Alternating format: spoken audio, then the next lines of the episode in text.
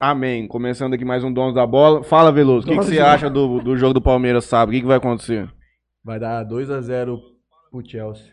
Também falei isso aí na rádio hoje. 1x0 no primeiro, 2x0 no segundo. do jogo do Palmeiras sábado? Infelizmente, não, não tá certo. Vai puxando aí. seremos. O Chelsea vai ser campeão dessa vez.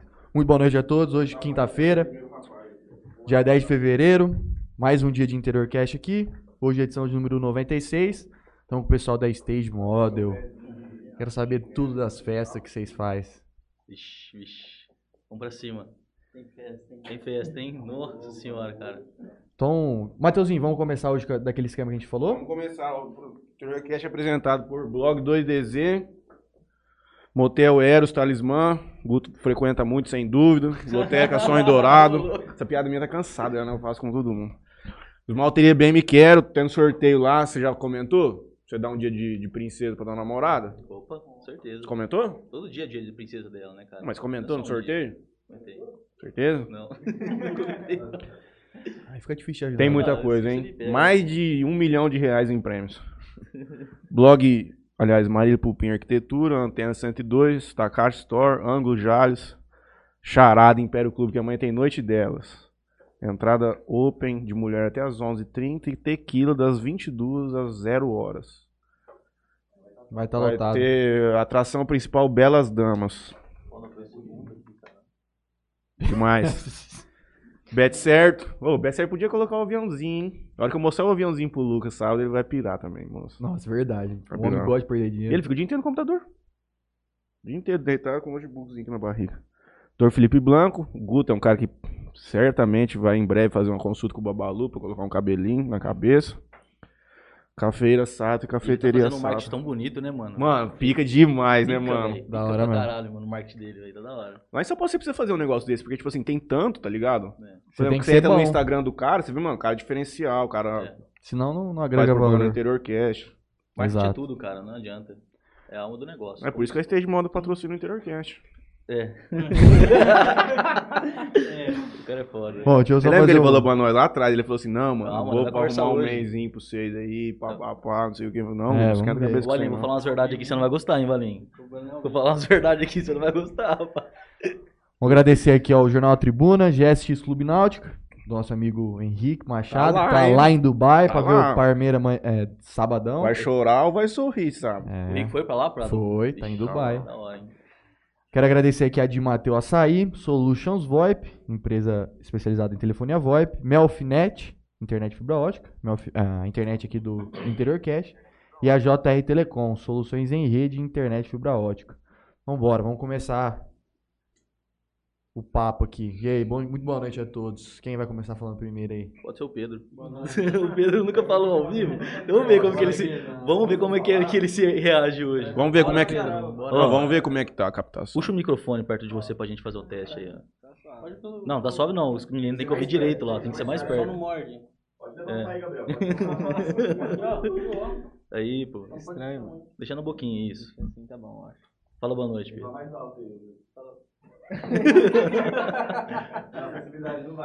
Não, beleza.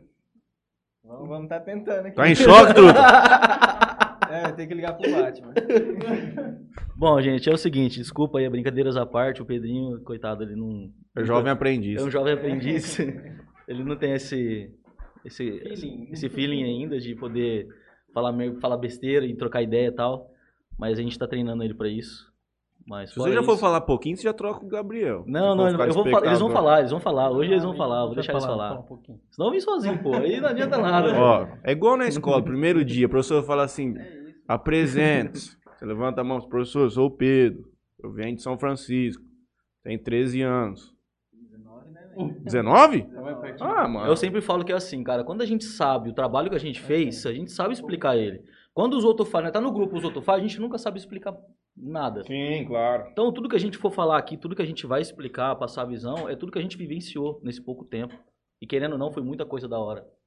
Então não tem muito que a gente, ah, inventar, não, não existe isso, cara. É experiência, é coisa que, cara, pouco tempo que a gente tá, formalizou o, o time ali no escritório, coisa de 4, 5 meses, nós já viu tanta coisa da hora já e é, é- é massa, cara, todos os detalhes, todos os pontos, assim. Queria compartilhar com vocês algumas coisas aí.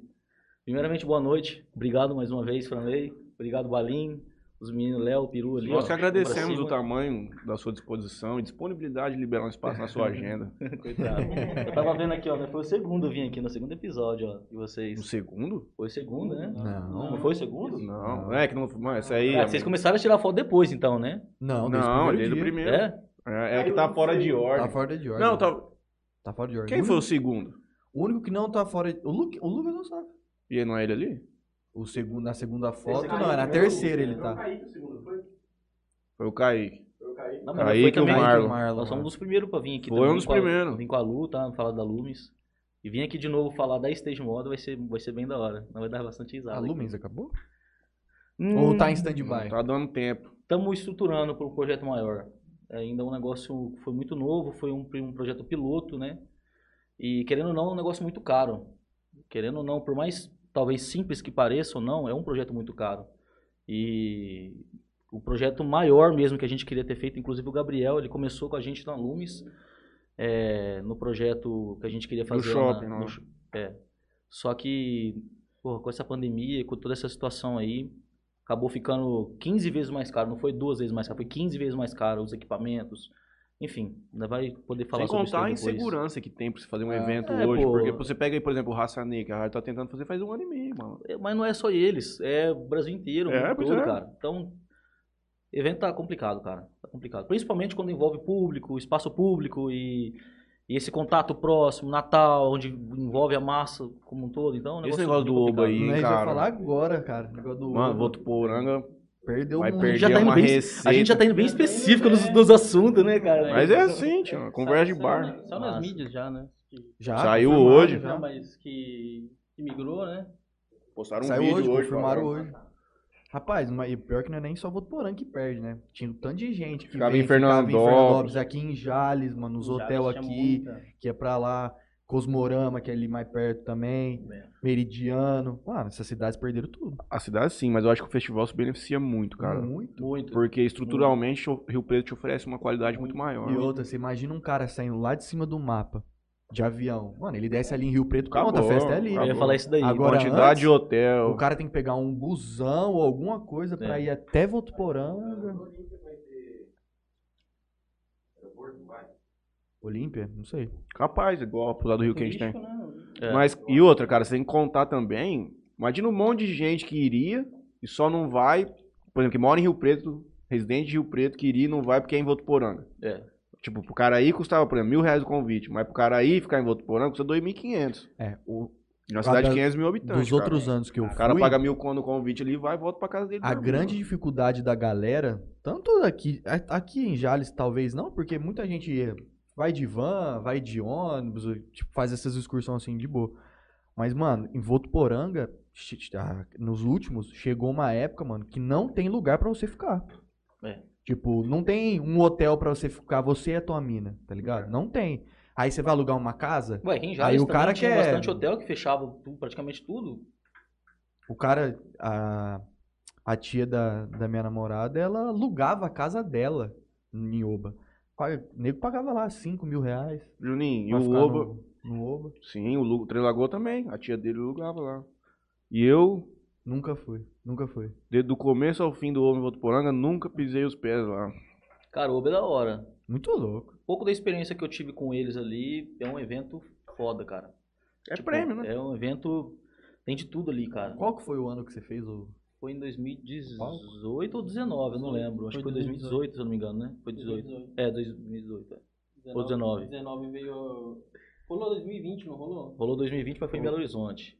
Não foi lá. Não, tô falando no 2020. Teve o Oba o 2020. Teve carnaval. Teve, carnaval teve. torou 2020. Foi foi 2020. 2019. Não, foi 2019 que nós fizemos. 2019. Foi, Era o cara, do povo, não era? É, é. Aquele projeto foi muito da hora, cara. Porra, eu ia. Eu, em três semanas, quase um mês, em direto, eu ia todo dia pra lá, todo dia, pegava o carro e ia louco pra lá. Via desde o começo do festival sendo levantado, eu tava lá olhando, caçando tudo. Com o Thiago, com o Thiago Mariano, que é sócio do Casquinha. O Casquinha eu vi ele poucas vezes lá. Eu ficava mais em contato com o Thiago. E via as estruturas sendo levantadas. Cara, é muito gostoso, é muito legal. Principalmente por ser aqui próximo da cidade. Foi, foi, foi uma experiência bem massa. Pra galera que tá ouvindo, o, o Fenômeno Guto desenhou o palco do Oba 2019, é isso? É, Então, cara, eu primeira- partici- eu, participei do projeto porque, na verdade, foi assim. Esse projeto do OBA, ele é um projeto... Na verdade, assim, tem, tem várias coisas envolvidas nesse projeto do OBA. Não, é, não foi um projeto exclusivo nosso, não foi uma coisa desenvolvida, criativa só nossa. Uhum. Teve várias pessoas envolvidas.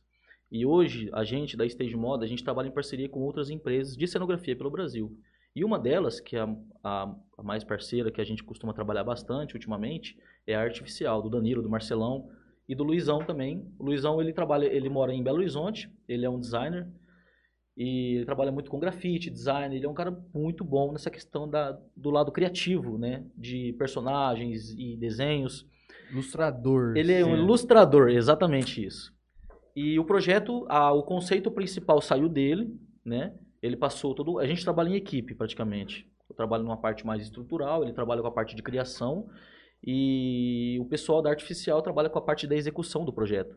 Então a gente praticamente trabalha em todos os projetos dessa forma. Muitos, al- alguns a gente trabalha na parte de criação, também desenvolve boa parte deles, e o Luizão entra mais com essa parte ilustrativa. E o projeto do Oba foi uma ilustração dele. Aí ele passou o projeto ilustrativo, a gente desenhou a estrutura, remodelou todo ele, trabalhamos em parceria. Então foi, foi um negócio bem, bem, bem, bem legal, cara. Já você chegou a criar um desenho desse, tipo, de palco? Sim, vários. Isso A que eu ia te perguntar, sim, da- isso aí, então. Como que é o proce- teu processo criativo? Cara, Você tudo- pega briefing com o cara, do, mesma mais coisa- ou menos o que ele quer, é a você, mesma tipo, coisa que apresenta? você. Não, você não, porque você é advogado, mas você trabalha à base de informação.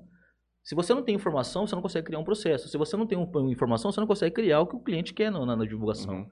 Tudo é a base de um briefing, tudo é a base de uma, de uma, de uma, de uma como eu posso dizer, uma necessidade. Muitas e muitas vezes o cliente chega com um tema para você, Uhum. né? Olha, Já tem- facilita, já já. facilita muito. Quando não tem um tema, eu falo que o mais difícil para você desenvolver um projeto hoje é quando o cliente chega para você e fala assim, ó, fica à vontade, cara, se vira, dá o pau. Faz o que você achar melhor. É.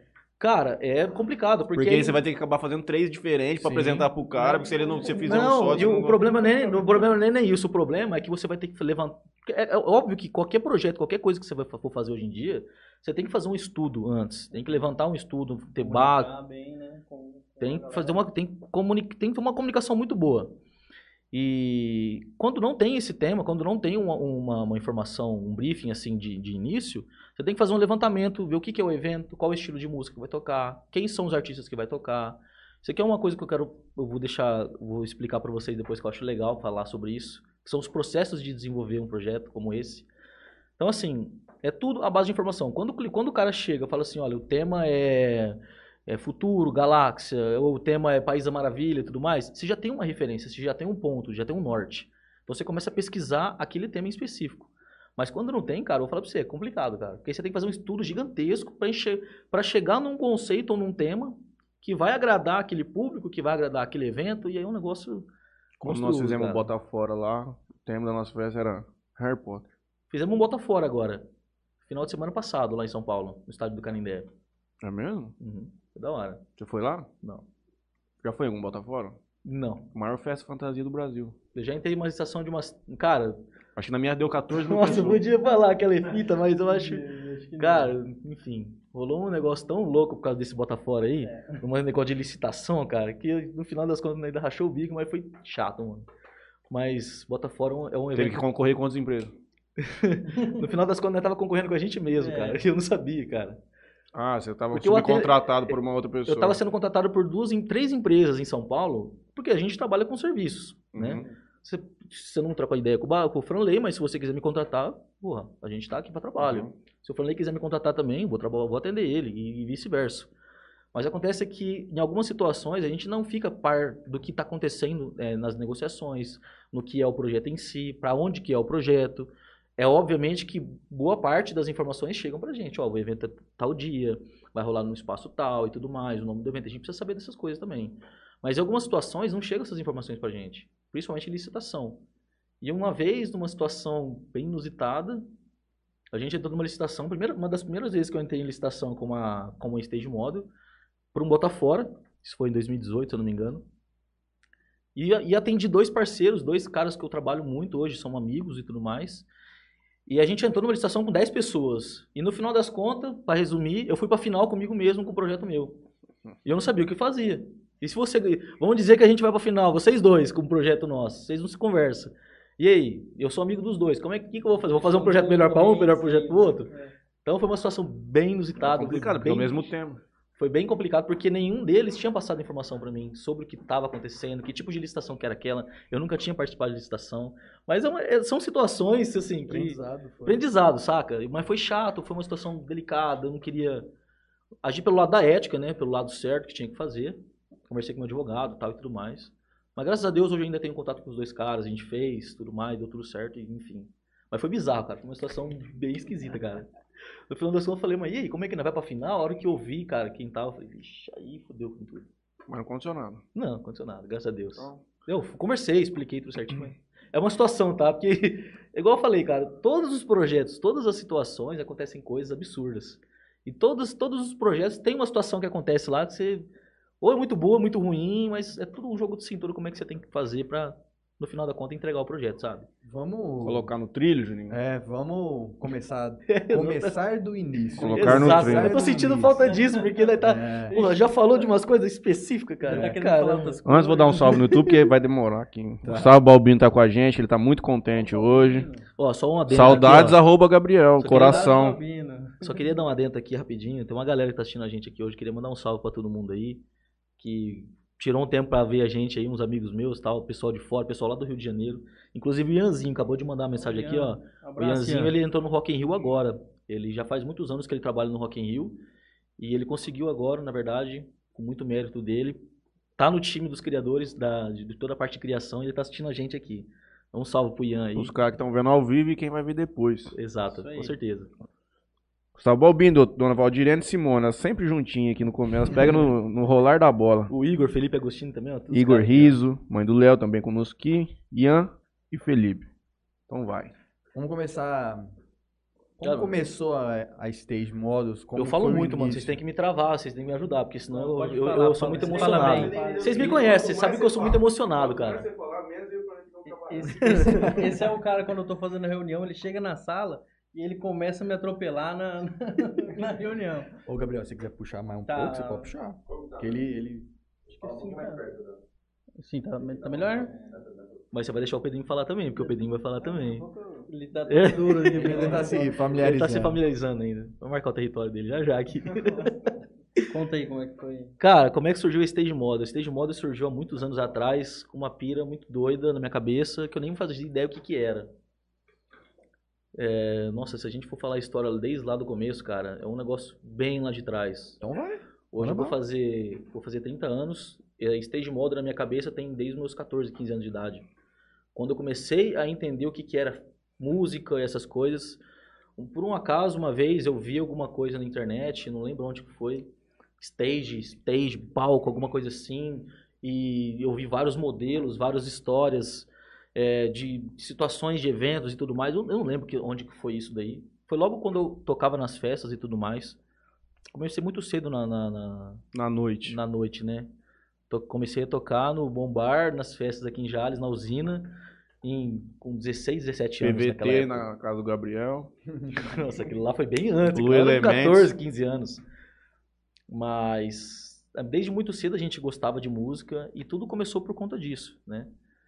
E a Stage Model ela surgiu ao longo dos anos, né, com toda essa essa percepção que eu tinha eh, por conta dos eventos que a gente ia, o que que era um stage, o que que era, o que que era stage, eu nem fazia ideia do que que era stage. Eu- depois que eu pesquisei, fui entender, Naquela época já era bem desenvolvido, essas coisas de não, palco, cara. né? naque- na- quando eu comecei a entender é, sobre música, é, principalmente no, no quesito de música eletrônica, porque assim, eu tocava nas festas aqui, mas naquelas festas antigamente, pô, pra você ter uma noção, eu comecei nas festas, pra gente ter uma, uma base, tá?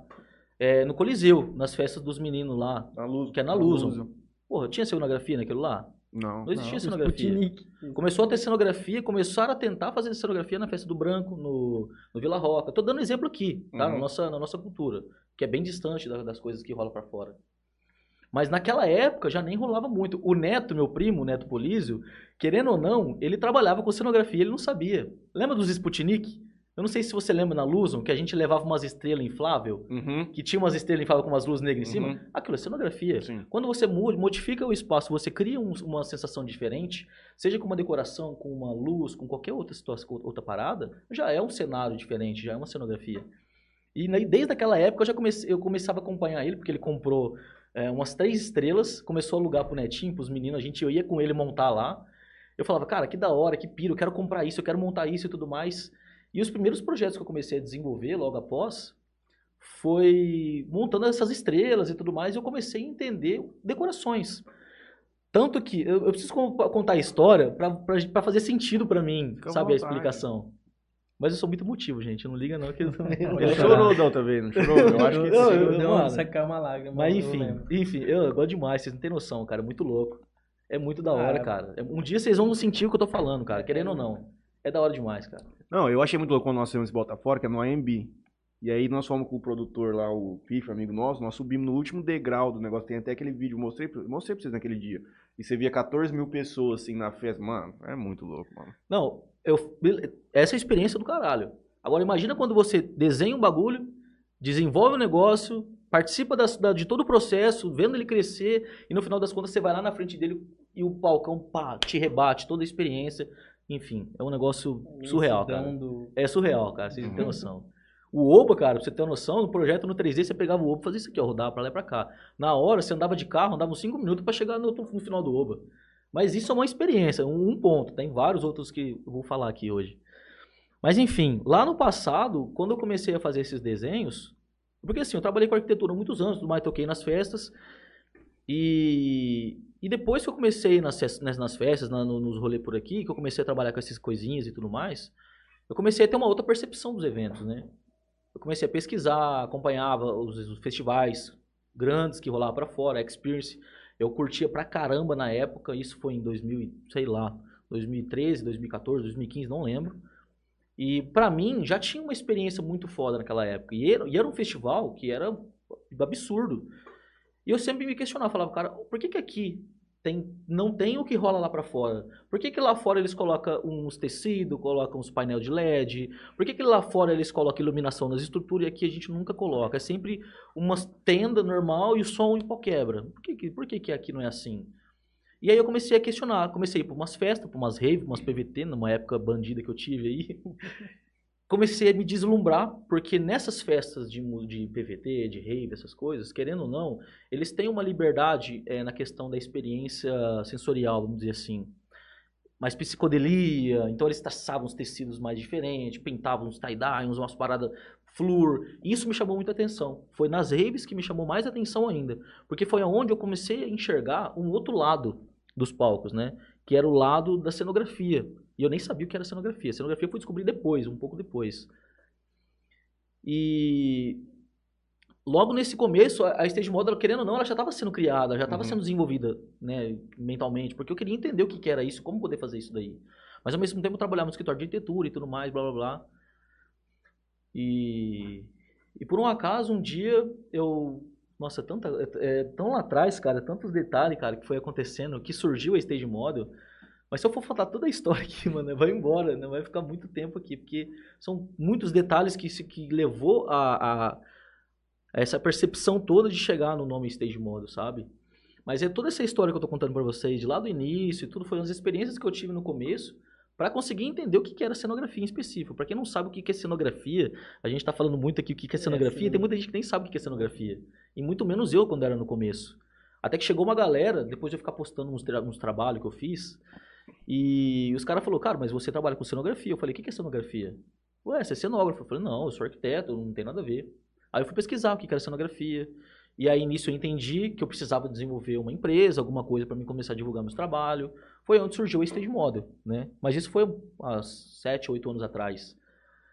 Stage é palco em inglês e model é modelos. Então são é, é, modelos de palcos, Uhum. né? Mas não necessariamente stage é só palco. Tem vários é, sentidos que dá a palavra stage. Mas então por isso que ficou stage model, né? são modelos de palcos. Hoje a gente trabalha especificamente com cenografia e modelos de criação de palcos de eventos. Mas, cara, até me perdi, velho. Tanta. Eu fui, fui, Prototipagem. fui lembrando. Não, então, mas isso aí é uma outra coisa que eu quero falar depois. mas é que a história é tão lá atrás, cara, que eu sempre quis poder falar isso de uma forma. Eu falo isso nas palestras que a gente eu vou na algumas faculdades, eu conto toda a história e tal, eu fico horas falando. E é um negócio muito gostoso, cara, porque, porra, a gente começou aqui, cara.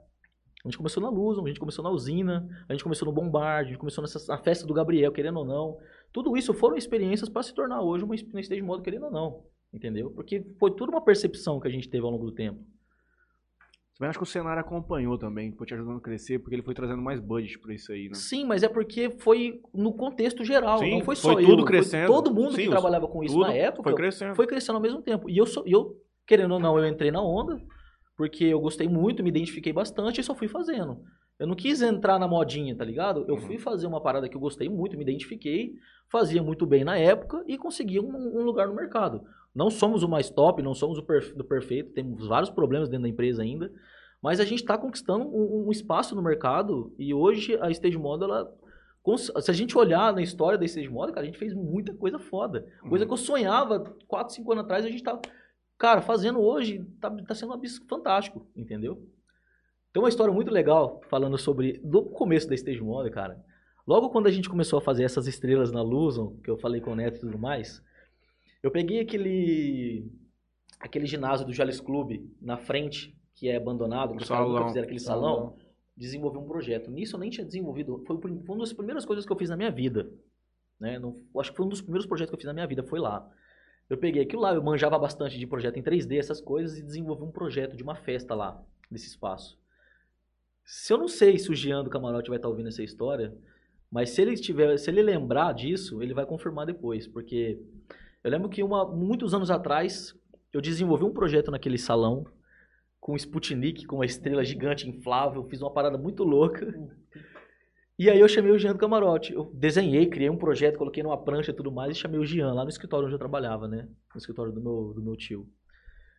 Jean chegou lá, eu falei, Jean, tudo bem? Olha, é o seguinte, eu já tocava nas festas, eu já tocava pra ele é, na- como DJ. E aí ele foi lá no escritório e eu falei, mano, é, dá uma olhada nesse projeto aqui, eu desenvolvi e tal. O que, que você acha dessa ideia desse projeto? Ele olhou, ele viu assim, falou, cara, da hora, legal, diferente e tudo mais, mas quanto isso vai me custar? Nessa época já era muito caro pensar em cenografia. Porque eu senti ele falar isso, eu senti o chapeleiro falar isso daí lá em Aracatuba, quando eu falava pra ele de algumas coisas. Eu sentia de várias outras pessoas quando eu mostrava alguma coisa, alguma ideia.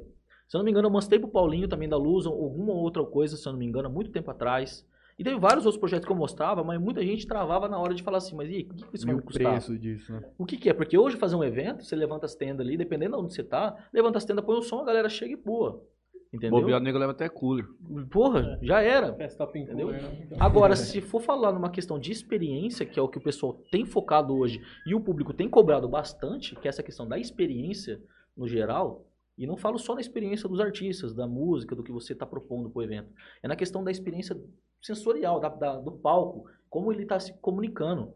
Pô, imagina você vai num Oba hoje em dia e eles retrocedem e voltam num palco lá de 2010, só de, te, de tecido e estrutura. Os caras não vão fazer mais isso. É, é, o público hoje em dia, eles estão cobrando, mais, né? exigindo mais essa experiência, porque é do caralho. Você chega lá, você vê um palco diferente, com uma temática diferente, pô, é totalmente. Enfim, não sei, eu queria. Sei lá, é é muito louco. muito- é muito louco. Vai, vai, vai. É muito louco, cara. São, são vários gatilhos que vai, vai surgindo assim, mas tem muita história. Tô muita até com medo de interromper. Por isso Não, por favor. falar. Mano, fala, me interrompa, porque senão eu vou ficar falando, vou falando. Eu quero que os moleques falem também, mas vai chegar no ponto deles aqui. Conta então quando os meninos começaram a aparecer aí na. Tá bom. Vai rolar mais agora. Não, os- ó, eu vou contar de onde eu conheci esses caras e depois a gente vai Mas entrar. fala a verdade, detalhes. hein? É, o Gabriel eu já toquei com ele algumas festas já há muitos anos atrás. E eu sempre falava com ele, falava, Gabriel, cara, ô, que da hora. A gente sabe aquele cara que você troca uma ideia e dá certo as paradas? Tipo, não aquele cara que você sente que o cara tá com inveja, que, que isso, que aquilo. Pode ser que no futuro o Gabriel puxe pro tapete, mas e aí, vou fazer o quê, mano? Não vai dar pra saber. Não vai dar pra saber, é mas no no, É um risco baixo que você calcula hoje. É, o É, risco, mas vai fazer o quê? Até, é, é assim que funciona, infelizmente, cara. Mas felizmente é- hoje a gente se dá muito bem. E no passado a gente também se dava muito bem. A gente trocava uma ideia, pá, Sempre. e a gente falava assim, cara, que da hora, que massa, que firmeza, vamos fazer, não Uhum. vamos fazer, vai dar certo, não vai, e a gente sempre teve esse contato, né? Sempre, sempre prolongou. É, sempre mas prolongou sempre as queria paradas. fazer as, Essas, era sempre ideia criativa e queria executar, mas É. é, cada um tinha uma coisa, um, um objetivo diferente, então... E depois, por um acaso, deu tudo certo e foi onde a gente montou o escritório, mas depois a gente fala sobre o escritório. O Pedrinho é a mesma coisa, o Pedrinho é da família. E conheço ele desde quando ele é molequinho, não é molequinho ainda, mas ele é mais molequinho Vai ainda. falar que era menor, mas acho que ele era menor, mas tem 19 Ele era anos. mais pequenininho e mais magro. Hoje ele ficou um pouquinho maior e mais magro ainda. não, e o Pedrinho, ele, a gente sempre gostou muito de conversar. Também era outro cara que eu trocava ideia, tinha um papo da hora. E a gente gostou muito de robótica, de eletrônico, de. Cara, tem uns umas paradas dos aviãozinhos. Tipo, podia colocar um aviãozinho assim da hora. A gente brin- queria brincar de aeromodelo, essas paradas. Eu falei, Pedrinho, cara, que da hora, mano. Um dia nós vai fazer alguma coisa junto, mano. Tenho certeza, porque tuas ideias também eu, eu concordo com algumas paradas. A gente gosta de fazer as mesmas. A gente tem as mesmas piras de maquete, projeto, eletrônica, essas coisas. E surgiu a oportunidade ele tá aí. Eu falei, um dia que der a primeira oportunidade pra mim, você vai estar comigo. Surgiu a oportunidade, ele tava disponível. Eu falei, vamos pra cima. E hoje nós está a milhão, cara, graças a Deus. Então, outra pergunta. Quando foi contratado pela primeira vez? Pra ganhar um dinheirinho com Eu? isso? É. Cara, o primeiro projeto que eu fiz foi um evento no Rio de Janeiro, chama Terratronic. Não lembro quando, que ano que foi, cara. Foi muitos anos atrás. Rave. É, acho que foi 2015 ou 2016, se eu não me engano. Há muitos anos. Foi 4, 5 anos atrás. Foi, acho que foi 2014 ou 2015. Então faz mais do que quatro. Faz mais... Fazia menos, É, agora fez mais. É, acho que foi. A gente parou aí. no tempo um pouquinho. É, eu tô meio perdido, cara. Então, Oito tão anos intensas atrás. paradas, mano. Quatro. É, Foi 2015, se eu não me engano. Enfim, foi, lá, foi nesse. Foi nesse o primeiro, meio. em outras Foi palavras. o primeiro, é. E aí eu fui contratado por eles para desenvolver um projeto, mas, cara, a história desse primeiro projeto é o que eu falo nas palestras, que é uma parada bem gostosa, bem da hora, porque assim, gostoso para quem gosta de fazer arquitetura, né? Mas eu sempre fiz maquete. Sempre gostei de fazer maquete. Maquete física mesmo. Umas barras cola umas arapuca, uns trem doido, umas colava uns palitinhos, pegava a calcinha da X, esticava, uns negócios bem, bem furrepa. Mas sempre saiu um negocinho diferente, legal. Perto do que eu via na internet, perto do que eu acompanhava. E um dia eu comecei a fazer umas maquetes, e aí eu divulgava na internet. E apareciam uns caras doidos. Ô, e aí, o que, que é isso, cara? O que, que é isso aí? Como é que funciona? Que negócio que é esse? E eu, cara, é uma arapuca, é uma maquete, é um esqueleto aqui. Ah, mas que da hora, isso aí serve pro meu evento. Mas como assim serve pro teu evento? Que, que negócio é esse? Como assim? Mas nisso, antes de fazer as maquetes, eu já tava com uma intenção de alcançar isso, porque eu queria Uhum. fazer umas tendas de, uns, de umas festas. E eu fiz essas tendas, fiz essas maquetes e tudo mais. Comecei a postar na internet e começou a aparecer uns caras perguntando. Bom, como é que funciona isso daí? O que, que você faz? Quem é você? Como é que funciona? Quanto custa pra fazer um negócio desse? Eu falei, não sei de nada, mas eu faço. Meti o louco, sabe? Nisso eu comecei a contratar um monte de gente pra me ajudar a desenvolver. Mas a Terratronic no específico foi, um foi uma situação como essa, porque eu postei uma maquete, o cara me achou na internet, falou, cara, a gente tá precisando fazer um projeto, você faz? Falei, faço, e eu não sabia fazer porra nenhuma. Custo, levantar Custo, custo. levantar custo, eu não sabia nada, nada, nada, nada, nada. Só que eu tinha uma base, né, de projeto de executivo, por trabalhar com arquitetura já há muitos anos. Eu já trabalhava fazia 10 anos no escritório de arquitetura. Então eu tinha uma base de representação, né? Eu tinha uma base de, de executivo de projeto. Então, pô, é só você pegar um projeto de uma de um 3D de uma tenda que você fizer e vamos, vamos fazer um executivo dela.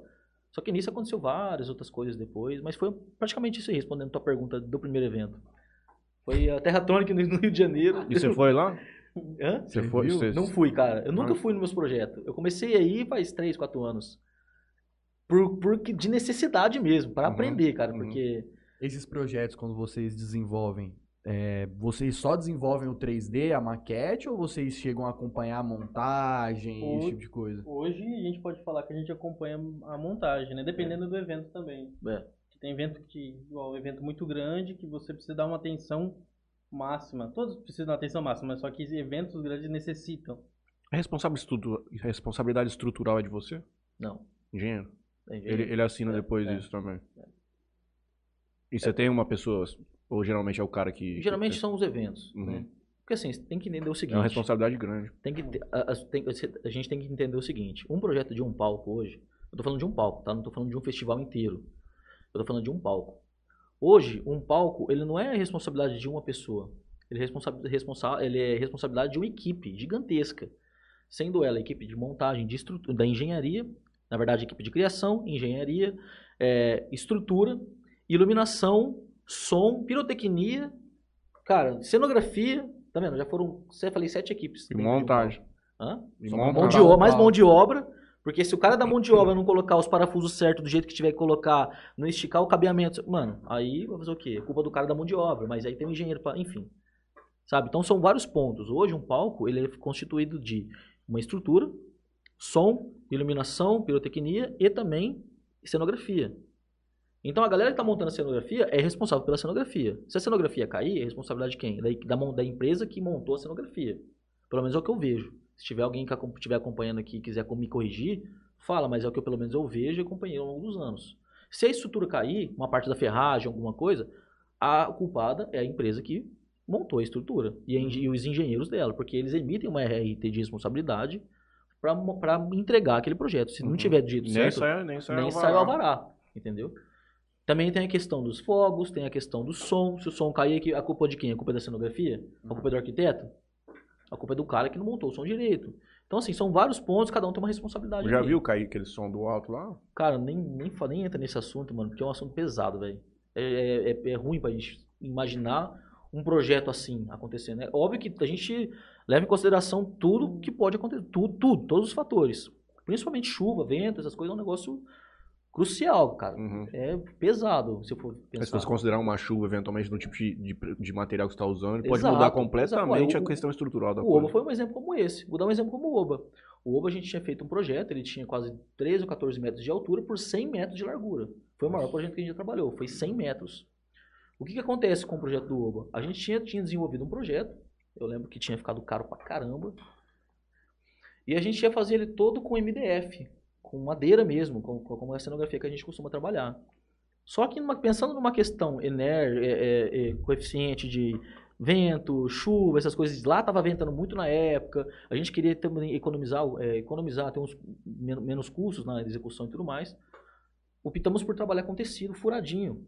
Deu o mesmo efeito, economizamos pra caramba e ajudou muito a estrutura. Porque uma vez estourar um tecido, do que estourar uma placa de 2 por 3 Voar em metros, alguém. Voar em alguém, entendeu?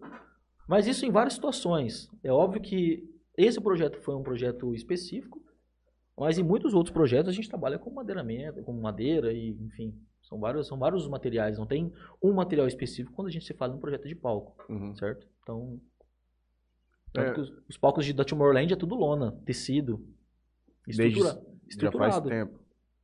Hã? Eles preferem isso também, geralmente. Cara, não é questão de preferir, é uma questão de custo-benefício. Custo, Tem, né? Você vê bastante. Eu fui naquele SW 2011, que eram dois palcos lá em Paulínia. Um de cada lado. Começava um show aqui, acabava, começavam aqui. A galera não, não usa muito esse conceito mais. né? Cara, usa pra quando é festival grande, o João Rock usa. o João Rock O usa. João Rock usa. Uhum. Porque, tipo assim, são bandas gigantescas Até o cara fazer a montagem. que vai acabar e vai ter que começar outra. É um festival, são Uhum. horários, né? Então, assim, determinados ali. é, são mais. pré-determinados. Não tem como, pô, uma banda hoje do, do Titãs, vamos colocar aí, pô, até o cara sair, tem que ter, ter todo um rodízio de, de, de Uhum. palco. E quando eu falo rodízio, o que que é? Você tem uma área técnica em cima, dentro de- do palco, que lá você tem o baterista, você tem o guitarrista, você tem a galera do coro, você tem várias coisas, tudo em cima de platôs com rodinha. Uhum. Acabou, esse, acabou essa banda, vai entrar o Alok. O que, que o Alok precisa hoje? De uma mesa, de um setup, só de uma mesa grande. Essa mesa é tudo com rodinha e tal. Acabou o show do Titãs, eles tiram tudo, tem, tem espaço de rodízio dentro do palco, joga toda essa, essa, essa, essas estruturas pro lado e coloca a mesa do Alok. Pra fazer isso daí, demora, já, já perde 10 a 15 até 20 minutos, dependendo da banda que for. Imagina Uhum. Scorpions, esses caras grandes. Entendeu? Sem contar que esses caras às vezes trazem até cenografia própria. Exato. Aí você me aí você me contra me contrapartida, você fala assim, pô, mas e o Rock in Rio? Como é que você faz no Rock in Rio? Que é um palco grande, que toca, porra, de Slipknot a Red Hot Chili Peppers, como é que faz esse rodízio aí? Aí eu não sei porque eu nunca fui lá, mas eu quero ir pra Uhum. entender. Mas lá é todo um processo gigantesco, Uhum. lá o palco ele é próprio pra isso. É, é uma, mano, é uma sincronia perfeita entre todos os times e é um negócio muito Os caras aí têm quantos anos de Não, isso aí é uma questão absurda. muito, muito Sim, os louca. caras desde os anos 70 fazendo essa merda. A Mar, acabou de aparecer aqui, ó, a Marília Pupim. Um beijo, Mar. Quem que é o maior artista cenógrafo que você já viu na tua vida? Eu sei, nós conversamos dele essa semana. Cara, você, eu, eu vou falar pra você. Eu conheci vários, várias pessoas, vários cenógrafos. Conheci vários, tá? Não tem um melhor. Todos fazem Tem, o que Kanye gostam. West. Cada um é cada um, meu. Eu não, ó, existem hoje vários tipos de cenografia, de modelos de cenografia. Porra, existem vários arquitetos hoje. Cada um faz uma coisa. Sim. Entendeu? Vai cada um faz um estilo, cada um se especializa talvez. numa parada. É, eu não tô falando que eu sou o pior nem o melhor, mas eu consigo entregar e a gente consegue fazer e Uhum. acontece e todo mundo fica feliz. Não, é que eu queria trazer o Kanye West pro assunto. Os palcos que ele faz. Já chegou a... Cara, eu nunca reparei. Não? Nunca reparei, faz. cara. Não, é porque, por exemplo, ele faz a ceno... ele vai fazer uma tour. Ele faz a cenografia do palco dele. Depois, até eu vou trocar de lugar, se eu separar umas fotos. Podia colocar pra nós ver aqui, porque eu nunca reparei. Também não. Rapaz, então não vou nem falar. Mas ele- acho que ele tem uma equipe por trás, não? Ah, sim. Ah, não, tudo, tudo. É que Tem, que arrastar pra lá, Piro, você tem alguma dúvida, cara? Quer falar alguma coisa pra gente? Pode falar, mano. Se tiver alguma dúvida, pode perguntar. O Leozinho também. No né? engasgo aí, hein? Pode falar, Léo. Se tiver alguma dúvida aí. Pedrinho, você tem alguma dúvida, Pedrinho? Vai continuar contando, Guto. E aí, como é que, quando foi que você viu o negócio meio que tomar forma mesmo? Desde o começo. Desde essa, dessa aí, aí você já Cara, foi de- pegando contato com Depois os que caras. começou a primeira, não paramos um minuto. Graças a Deus, velho. Não foi nem pandemia que parou nós. Graças a Deus. Muita coisa aconteceu ao longo disso. Ah, Ah, top. Do tá. caralho isso aí. Nossa. É. Um palco que andava, tipo, a galera ficava, ficava toda em um estádio, MSG, Foda, 40 mil foda, pessoas. foda. E aí ficava os cabos de aço passando de um lado. Você lembra de um show que. Abaixava, assim, os caras pulavam, ficava grudado, subia, o vagabundo caía. Você lembra de um show do YouTube também, em Vertigo, lá em Vertigo, alguma coisa assim, no estádio? É Vertigo? que Fala. Que era aquela, a Tour 360. Que é uma Tour 360, que é uma aranha gigante. Também tem uma outra em Vertigo, que é um monte de, bo... de uma cortina de LED, um monte de bolinha e descia. Uhum. Cara, esses caras. Tem um pra mim- time-lapse desse, desse Tem, tem. Esses caras sempre foram referência pra mim desse, desse- dessas paradas. Olha isso aí, cara. Cara, Isso daí é é- muito conceitual, é um projeto É, conceitual. conceitual. Puro, puro- um- um totalmente conceitual. É, totalmente conceitual.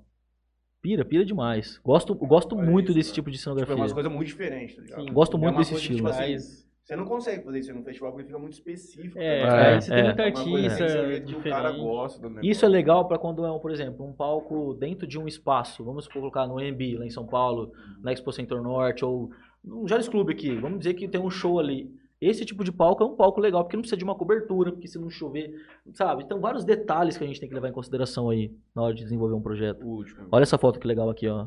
Es- Explica bem isso daí, ó. A estrutura na parte de cima, ó, ela tá apoiando tudo isso daí. Então, tem projetos, Tem cara, um que não maluco que adianta. assina É. isso aí. Projetos internos, dentro de, Quem de, que é o de maluco espaços que é uma coisa. isso aí? Projeto no, no tempo, na Tem chuva, na, na grama, em qualquer outro lugar, no Verdade. estado, é outro, é outro BO, cara. Esse aqui foi o que ele trouxe pro SW. Era tipo umas imagens, uns, tipo, uns, rei... uns deuses gregos, tudo. Ficava gigante, tipo, do tamanho do palco lá, rapaz. Mano. É, esse aí provavelmente era um painel de LED gigantesco que tinha Não, atrás. tecido. Era tecido? Tecido. Caraca. Tecido? Era Certeza? tecido. Eu acho que era, parecia muito, mano. Porque era, tipo, era muito...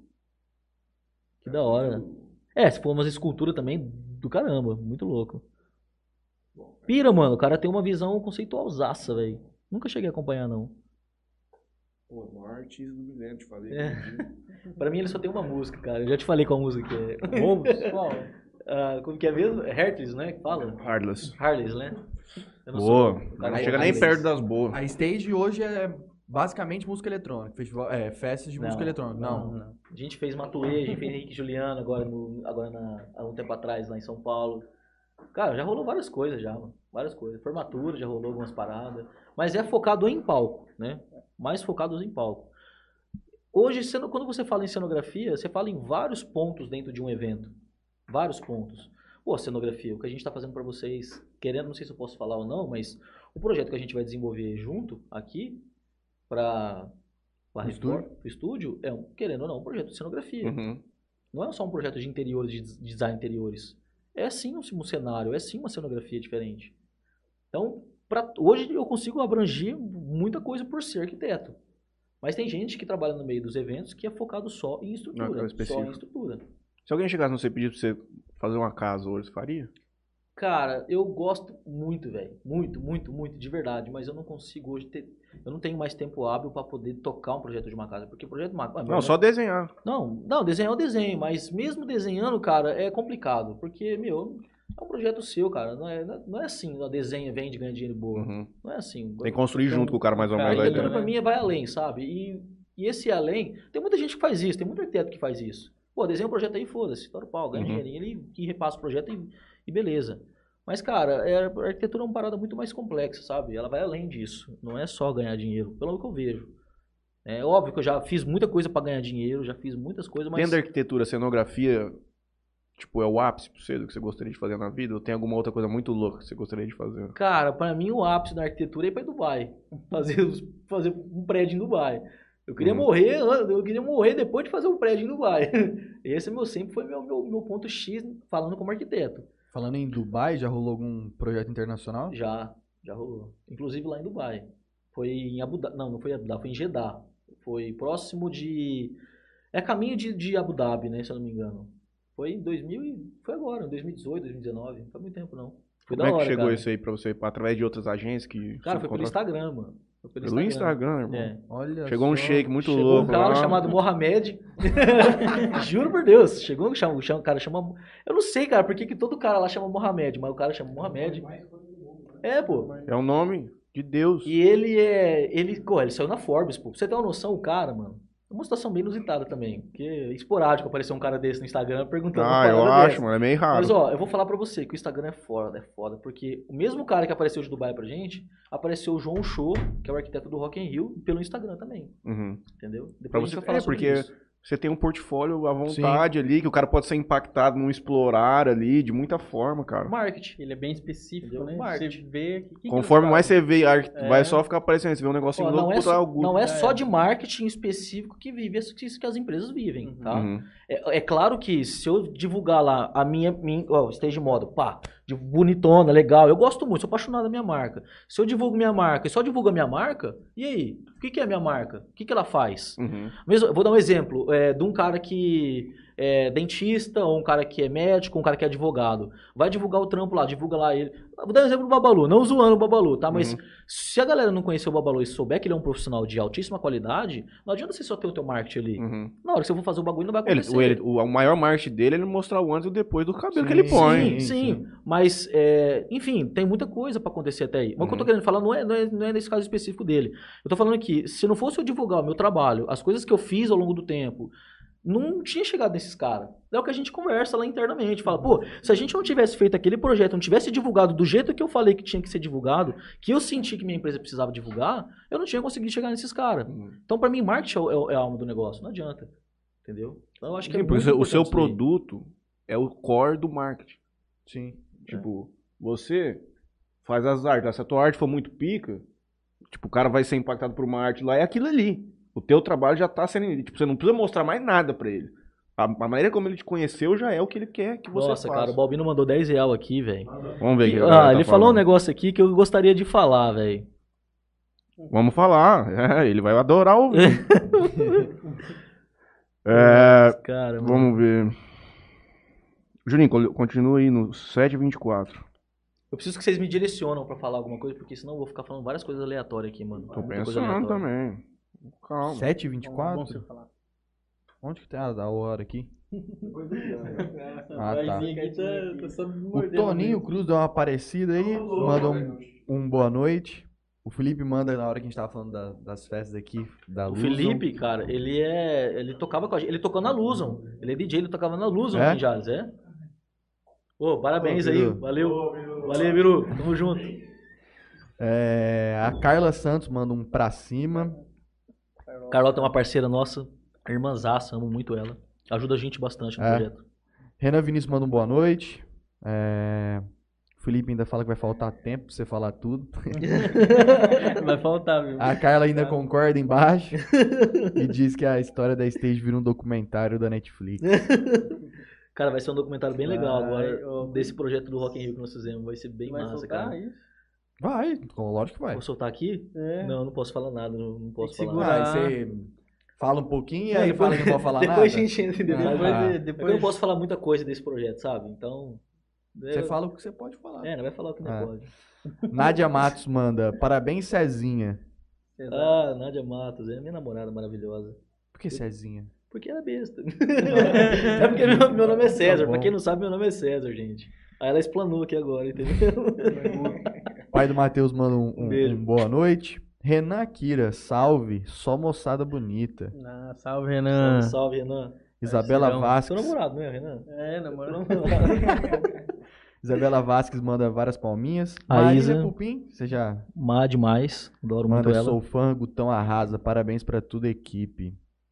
Elo Maneira, acho que é isso, né? Elo? Ah, Elô, é a, é a- é a Elô. prima da Nádia. É Elô, um beijo, Elô. Tamo junto. Cada coisa que o Gutão fica, fala mais interessante. Tamo junto, Elô. Valeu. Carla Santos, Guto é o melhor do interior. Aí, ó, tá vendo? Até parece. Vamos lá, Gustavo Balbino. Fala pra eles apresentarem um projeto na Praça de Jales. A custo zero. zero. Praça Eufli Jales. Fala pra ele de fazer um projeto, entrar num processo pra mim a custo zero também. Vamos ver se ele vai entrar. Aí, quero ver aqui na O Bob não é louco. filho. Mas é da praça que você Bobiro quer é falar? louco, É, o Bobiro eu acho que ele é participaria no projeto. Não, mas eu acho que se fosse no caso pra Jales, ele entraria assim. Não, Ele É, faz, velho. Ele faz, faz, ele faz. Eu tô zoando, eu tô zoando. Ele ainda manda 10 reais pra ajudar nos, pra ajudar nos custos, É. caso, caso precise. E aí ele ainda pergunta, vai ter Natal Lumens em 2022? É aí que tá, cara. É, a ideia é sim fazer esse ano. Eu não sei nem se eu poderia estar falando isso aqui, É. mas é um negócio ainda meio por cima. Não, não tô dando certeza que vai ter, mas o nosso planejamento é talvez conseguir fazer, porque, cara, igual eu falei, a Lumens foi um projeto que eu desenvolvi com a Lu, a Lu Mariani. É um projeto, é um sonho antigo, um sonho antigo. A gente já falou sobre isso aqui, na, tem a, a nossa live aí falando sobre a Lumens. E é um projeto muito caro, cara. Muito caro, muito caro. Ah, mas não sei o que, cara, é muito caro, de verdade. E a gente não tem dinheiro pra fazer esse projeto agora. E, e quando eu falo que a gente não tem dinheiro, é porque assim, eu não consigo tirar é, 100, 200 mil do meu bolso pra fazer um negócio como esse. E até mais, Uhum. é muito mais. Tem que arrumar parceiro. Tem que arrumar né? os parceiros. E no meio dessa pandemia, já foi difícil fazer da, da, da primeira vez, o primeiro, o primeiro modelo. A gente queria ter. O proje- projeto Lumes ele é gigantesco, cara. Ele não envolve só a Rua 13, igual a gente fez.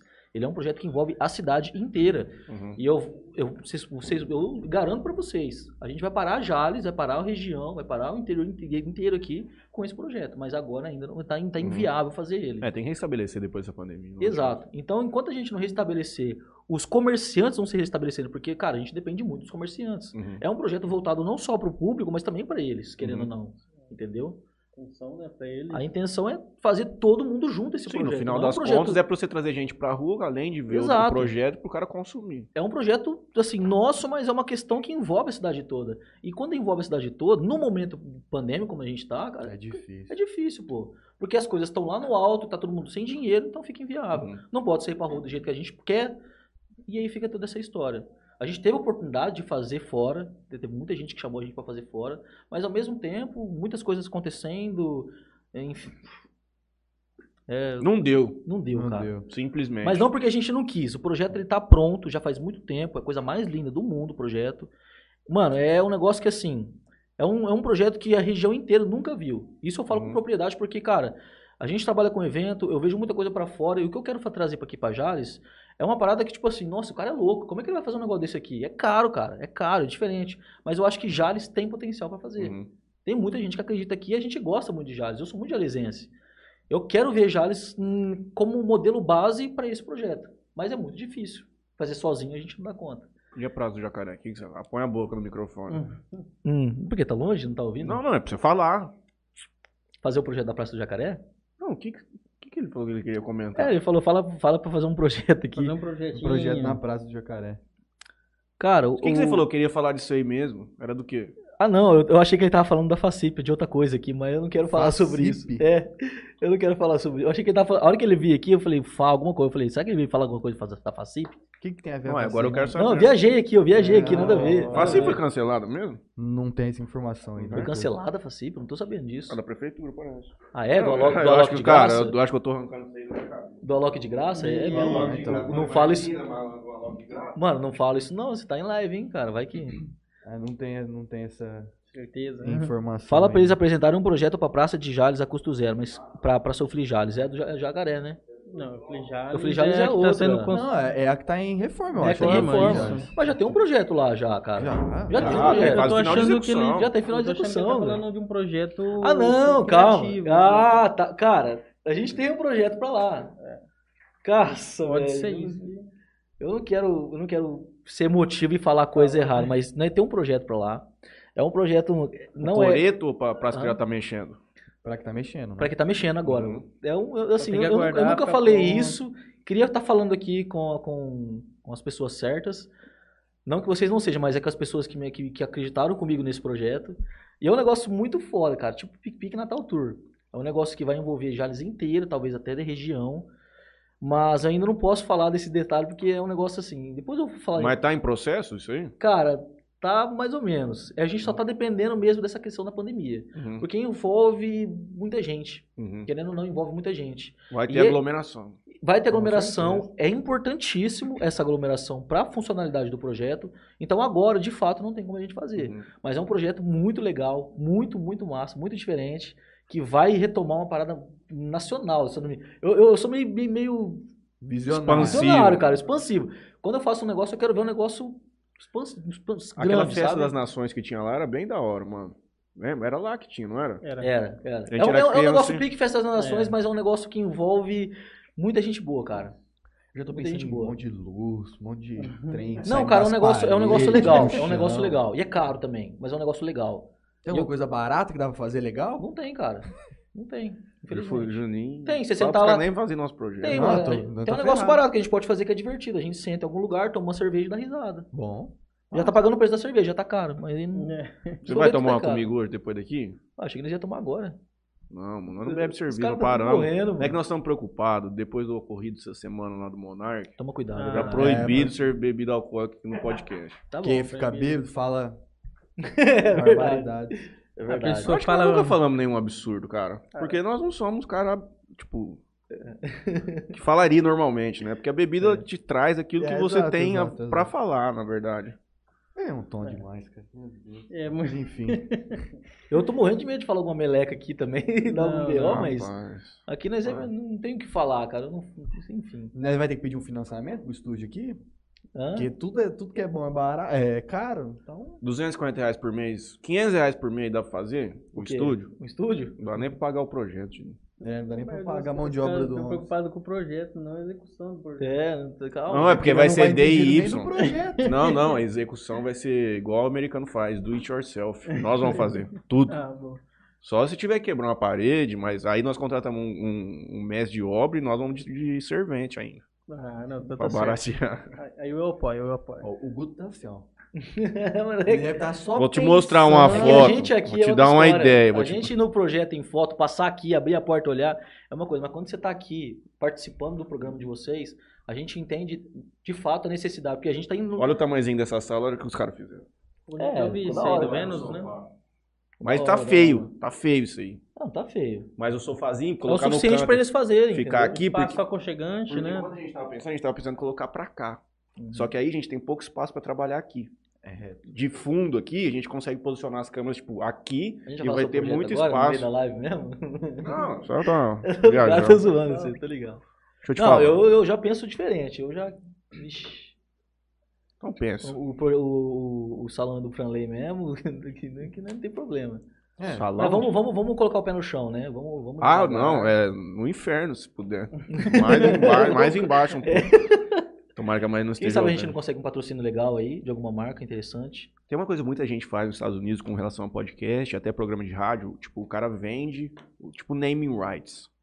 Aí, por exemplo, Sabor Aqui Interior Cast. Aí, por exemplo, no fundo Aqui. aqui, teria um negócio da marca dele, trabalhar uma cenografia em cima até da marca. Minha primeira arquiteta, ela é influencer lá em Rio Preto. Uhum.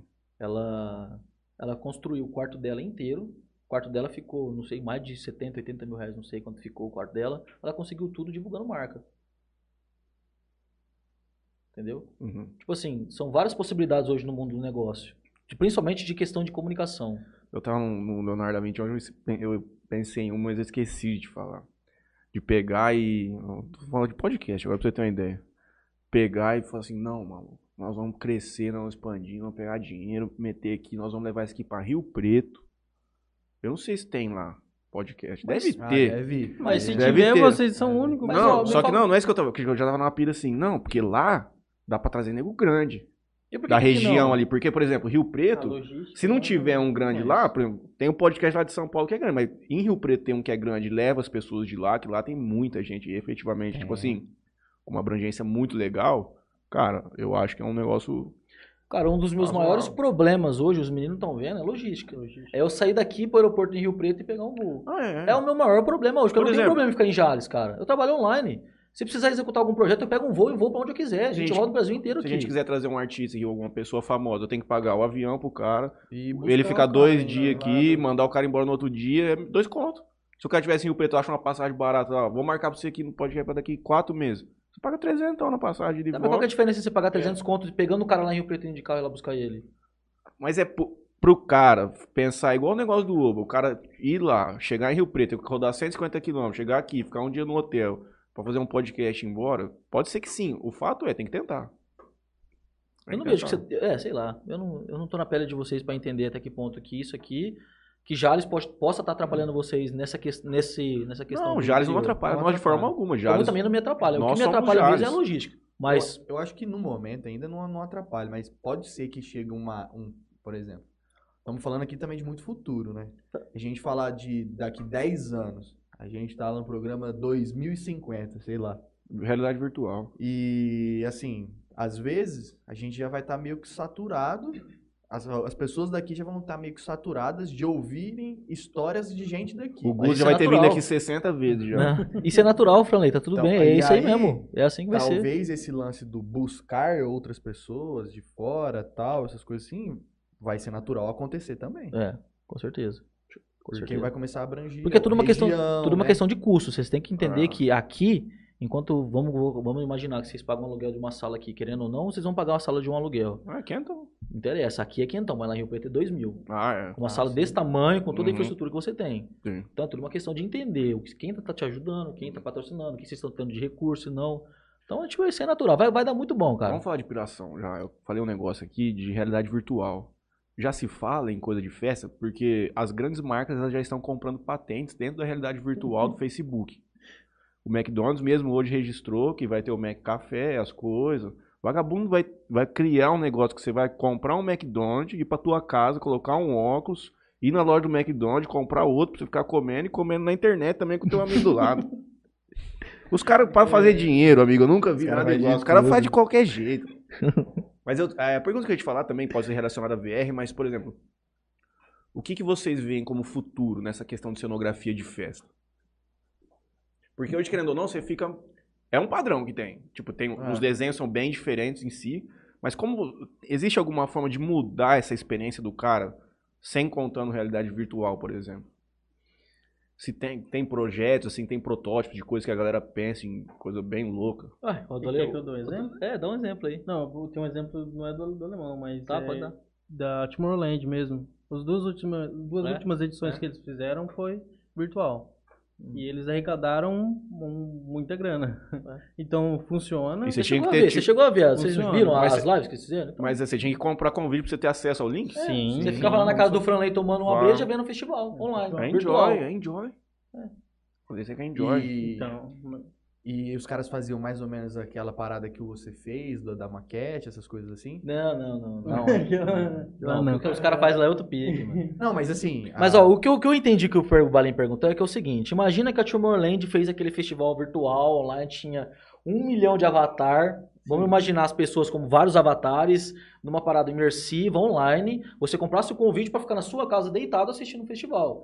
Mas no futuro, o que eles querem com esse metaverso, com essas paradas que eu imagino? É você ser um desses, desses é, avatares dentro do festival online. Sim. Mas peraí, que negócio é esse? Não. Que pira é? A maior coisa é a energia de corporal que Ó, vai ter. eu sinceramente eu sou um cara ainda, eu sou um cara ainda bem pré-histórico. Eu sou um cara tipo assim, eu ainda gosto do contato, eu ainda gosto de colocar a mão na massa, eu gosto de ver algumas coisas ainda, diferente dessa galera nova de tecnologia. Eu gosto da tecnologia pra caralho, mas eu não vejo que no futuro, cara, meu, eu, eu tenho até medo de pensar que não, não, existe, não vai existir mais nada, vai ser tudo virtual. Eu tenho medo disso. Até na Matrix tinha festa, relaxa que não vai acabar. não. ah, eu tô ligado, mas... Os caras Mas, vivendo uma é simulação, tinha numa- festa lá em Zar. Nesse, nessa linha. Será que eu vou falar? Acho que pode, né? Acredito sim, ele po- ele postou. Ele postou, né? postou. Ah, a gente tá fazendo um festival agora. Tem um palquinho diferente lá. Palquinho, não. Um Pô, palco mas respeita com o teu, de seu respeito. Ah. Não, é um palquinho. Não, desculpa, gente. Se o alemão estivesse vendo isso aí, ele ia ficar louco agora. É que assim, não, não é que é um palquinho, é que assim. Caramba. Dentro do festival, existem o palco principal, que é um grandão. Uhum. Existem o palco secundário de eletrônico, que é um palco menor. E tem um palco que é uma é como se fosse uma ativação, que é o menor. Uhum. Então eu falei palquinho, mas. Ah, entendi. Tô tentando. Que é o alternativo, É o geralmente. Rola um alternativo, é. funkão, um É, trem, tipo- sertanejo no meio da, da é, Experience. é, é, é. E o que, que é o palco, O que mano? é o palco?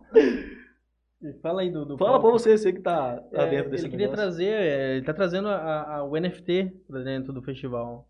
Até mesmo, acho que todo o convite o, para acessar o, o festival é tudo via NFT ou QR Code. Eu não, eu não posso dar tanta informação assim, porque eu não sei o que pode falar e o que não pode. É. Mas é, ele, a galera da Maia é uma galera que já pensa já bastante já no, no- nesse futuro do, do- da realidade aumentada. Então eles estão querendo trazer novidades aí para o próximo festival deles. Esse lance aí que a gente tava falando do, do Tomorrowland aí, do, do pagar e tal, no futuro de você tá no seu tá no metaverso e você com o seu personagem lá, seu Rodar, avatar, você né? vai lá no evento.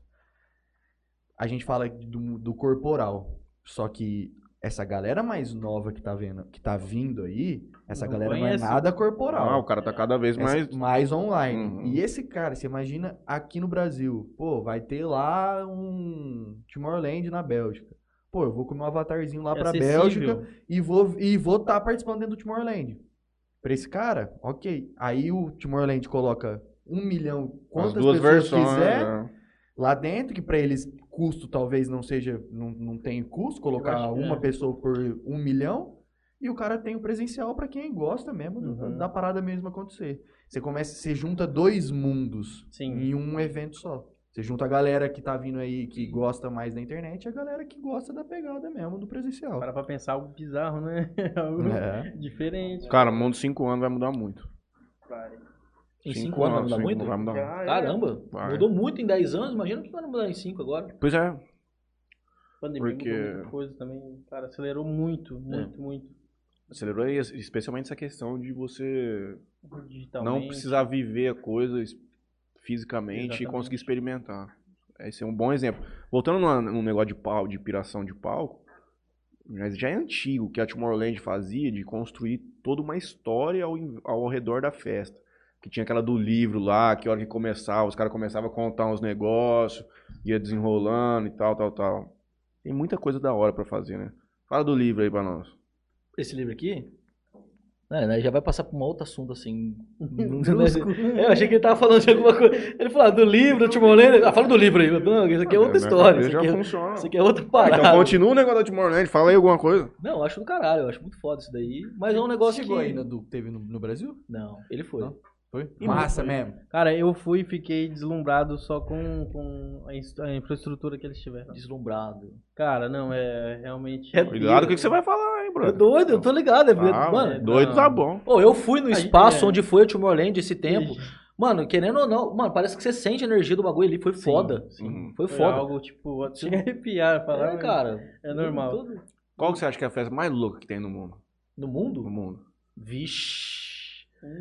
Vixe. Grande, pequena, Difícil de falar, viu, cara? clubinho. Difícil de falar, cara, porque, meu, pra mim, tem muita festa louca no mundo aí. Cara, eu acho que uma Burning Man. experiência muito surreal, eu ia falar Burning isso, Man. mano. Deve ser muito louco. Cara, o Burning Você viver Man de é- escambo É ali. muito É. raiz. É muito raiz, Mas aí é uma mano. questão mais de gosto, né. Valinha? É Sim, muito- é tem quem gosta mais de painel de LED, aí já é Tem, outro mano. tipo de festa. Pra, pra, pra algumas é pessoas, a festa mais top do mundo é o Vila Mix. Exato, Exato. claro. Pra outras, a mais top do mundo vai ser o universo paralelo, onde o nego fica todo mundo louco lá, pelado. Onde eu fui lá, eu fiquei louco, pelado lá e o bagulho é doido. Conta aí, Guto, como é que é o universo paralelo, pra galera que muita gente tá ouvindo aqui não sabe o que, que é não, eu não fiquei louco pelado, não, calma aí.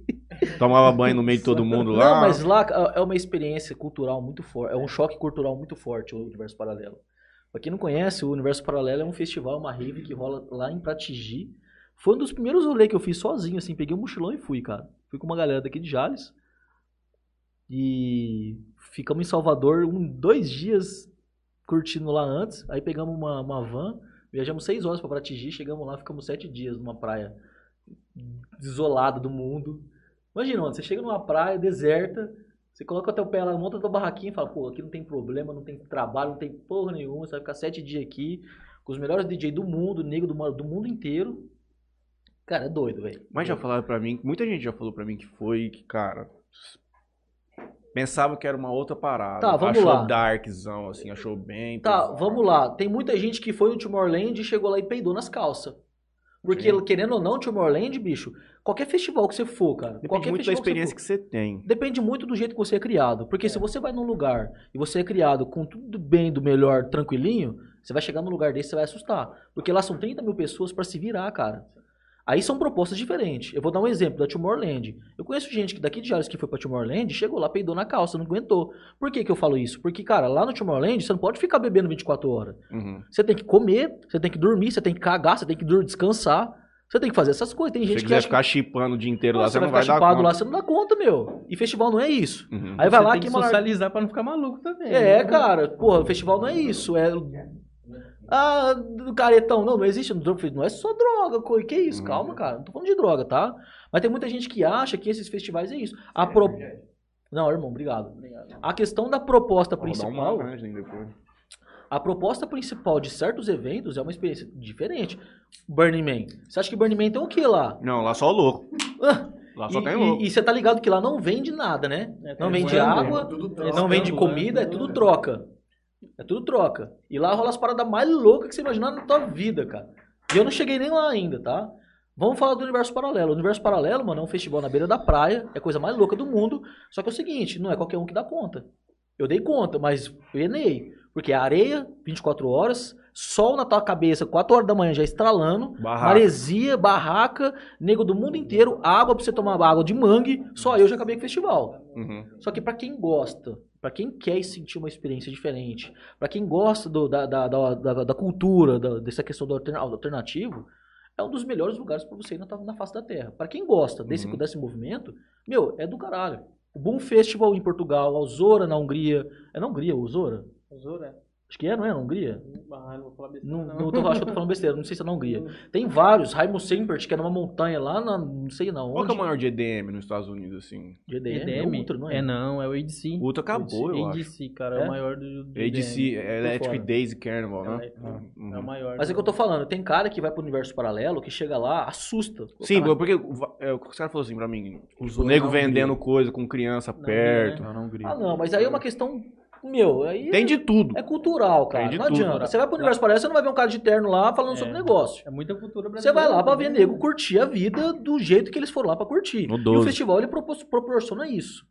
Você vai pro Tomorrowland porque você sabe que lá vai ter um monte de gente top, cheirosa, bonita, curtindo e vai ter também os loucos envolvidos. Uhum. Na galera do universo paralelo não vai no Tomorrowland, a galera do Tomorrowland não vai no universo. Você Uhum. consegue entender? Essa- Uhum. Então é cada um, cada um, na sua. A galera do Vila Mix não vai. Então você vai no que você sente à vontade. Uhum. Podia fazer uma excursão cultural. Não, porra. Pegar, fazer assim, ó, Porra, esse meu, ano nós vamos mandar 500 pessoas do Universo Paralelo pro Vila Mix e vai 500 Um pessoas do Vila Mix social. pro Universo É, Paralelo. É um Solta lá e vai fazer um Exato. reality show, ficar É, filmando é. os caras lá, Exato. rapaz. Ó, eu vou, eu vou tentar dar um exemplo bem tosco, mas eu tenho medo de falar merda. Mas vamos imaginar no Big Brother. Um cara que morou no sítio a vida inteira, nunca teve oportunidade de estar no espaço top, e um cara que tem dinheiro, que vive uma vida boa, que é um youtuber grande, e vai, vai os dois pra mesma casa. Chega lá no Big Brother, é tudo coisa linda, maravilhoso. O cara que é youtuber, que tem dinheiro, que é grande pra caralho, ele não vai dar o mesmo valor que o cara que veio lá Ah, da, sim. da bosta Claro. vai ver tudo aquilo lá e falar, caraca, eu nunca vi esse talher, eu Uhum. nunca vi esse, essa cama, eu nunca vi, eu nunca fiquei no ar-condicionado, tá ligado? Então tem, tem diferença. É a mesma coisa que eu tava tentando explicar. Um cara de Tomorrowland que quer experimentar o universo paralelo, vai lá, chega lá, assusta. Agora vai, vai muito do que o cara tá procurando pra ele, entendeu? E não tô falando de drogas, eu tô falando da questão cultural, da experiência. Não, sim. Mano, eu. Tanto que é um negócio que é visitado por pessoas do país, do mundo inteiro. A vida inteira eu toquei em é festa Big Burn, house, né? mano. A galera vai lá. É. Tocava em festa house aqui. Eu, curti, eu sempre curti o premium. Eu sempre Uhum. curti as baladas tipo Vaca Louca, Macário, a La Locomotive. Sempre pra mim foram os meus tops na época, né? Uhum. Nossa, teve lá locomotiva aqui em Jales já. Não, é, foi, teve, mas foi um after. Eu toquei, foi com o João Lee, filho da Rita Lee, que eu lembro. Foi, uma, foi o Jean Foi que na trouxe, na usina, usina. é. Eu toquei, eu lembro que você foi dessa fita aí. Juninho era baladeiro. O Juninho ele andava com umas, Franley Pai ele também tá andava nos com umas vendo aí. ele andava com umas camisas social branca, dobradinhos, um Eu? negócio assim. É, eu Tá lembro. maluco? É, maluco. Social. Esse cara mesmo. Mas, ó, já rolou várias festas. E assim, chegou um momento na minha vida, cara, que eu, que eu comecei a me perguntar por quê. Porque eu comecei a entender o meio dos, das da, da música eletrônica em si, os, as experiências que eu tive nas festas, o lado da arquitetura, tudo. Eu falei, cara, eu quero entender. E eu comecei a questionar pessoas que já foram nesses locais. E os caras Uhum. falavam assim, meu, eu sei o que você tá procurando, vai pro universo paralelo para você ter uma- um choque cultural. Eu fui na Soul Vision, que é uma rave que rola, um festival muito foda que rola em Altinópolis, num pico louco. Já é uma rave um pouco mais Elitizado? É, elitizada, mas que é, é- top pra caramba naquela época que eu fui. E depois eu fui pro universo. Falei, não, agora eu, tenho, agora eu tô preparado pra ir pro universo. Eu cheguei lá, fiquei em choque. Porque lá é um choque cultural muito forte. Você Por vê quê? nego- Porque lá você chega lá, Balim, é, meu, primeiro que é o estilo de vida que você tá ali. Dormir na barraca, no meio da areia, tomar banho de mangue, porque é uma água de mangue, suja, fedida, você toma banho, você não quer nem saber, caga num buraco fedido. Tipo assim, eu tô falando de uma, de uma maneira que como se, ah, o cara tá acabando o festival. Não, é, é incrível. É porque é assim mesmo. É incrível o Isso lugar. A da experiência é incrível, não é zoado tão assim. É, é, é porque, pra quem olha de fora, parece parecer assim, mas não é tão assim. fudendo, Juninho, lá no meio. O povo passando assim a pé. Não, mas existem comendo, várias opções. Existem, hoje existem várias opções dentro do festival, tá? Sim, tem umas casas lá Casa, que você alugar barraco, tal. Se você não quiser passar esse perrengue. Mas o mais gostoso é, É, você é. chegar lá. Aí você chega Facilita lá, Balim.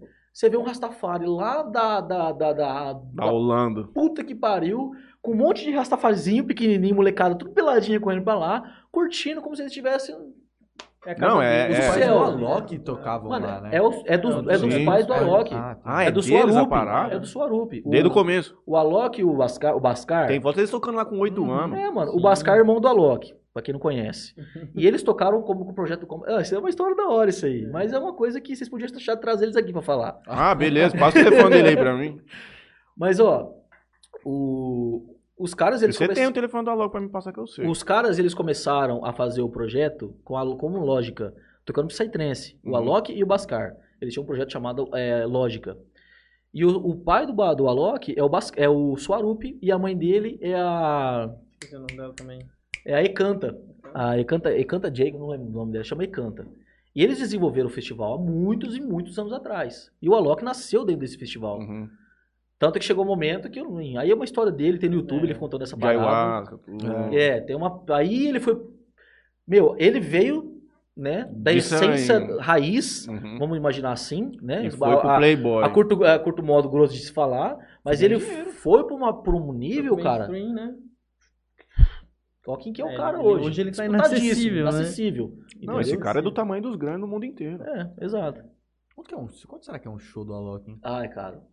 É caro. Não, Na época que a gente Que é foi caro, ver. Não, é sabe, caro, é cara, caro, é caro, é caro. é caro. 2017, Sim. nós fomos contratar o Vintage, que tava, mano, no audizão, no começo do estouro dele. Era 250 conto. O Vintage? É. Pra uma Ó, festa universitária. Mas é porque tem diferenciação de preço também. Tem, tem de Tipo assim, você quer fazer uma festa perto. eletrônica, tipo, você vai fazer uma experience. Já é um preço normal. Agora você quer levar um cara desse numa formatura. já é outro, é mais caro. É mais caro. Nossa, 250. Era 250. Uai, e aí fecha- ficou entre a Anitta. Olha pra você ver que piração. Ficou, Ficamos de fechar entre a Anitta. Pra fazer aonde? No Ah, nosso no Bota Bota Fora. Fora. Anitta e Vintage. E era, acho que era 15 pessoas na comissão, mano. Nós votava.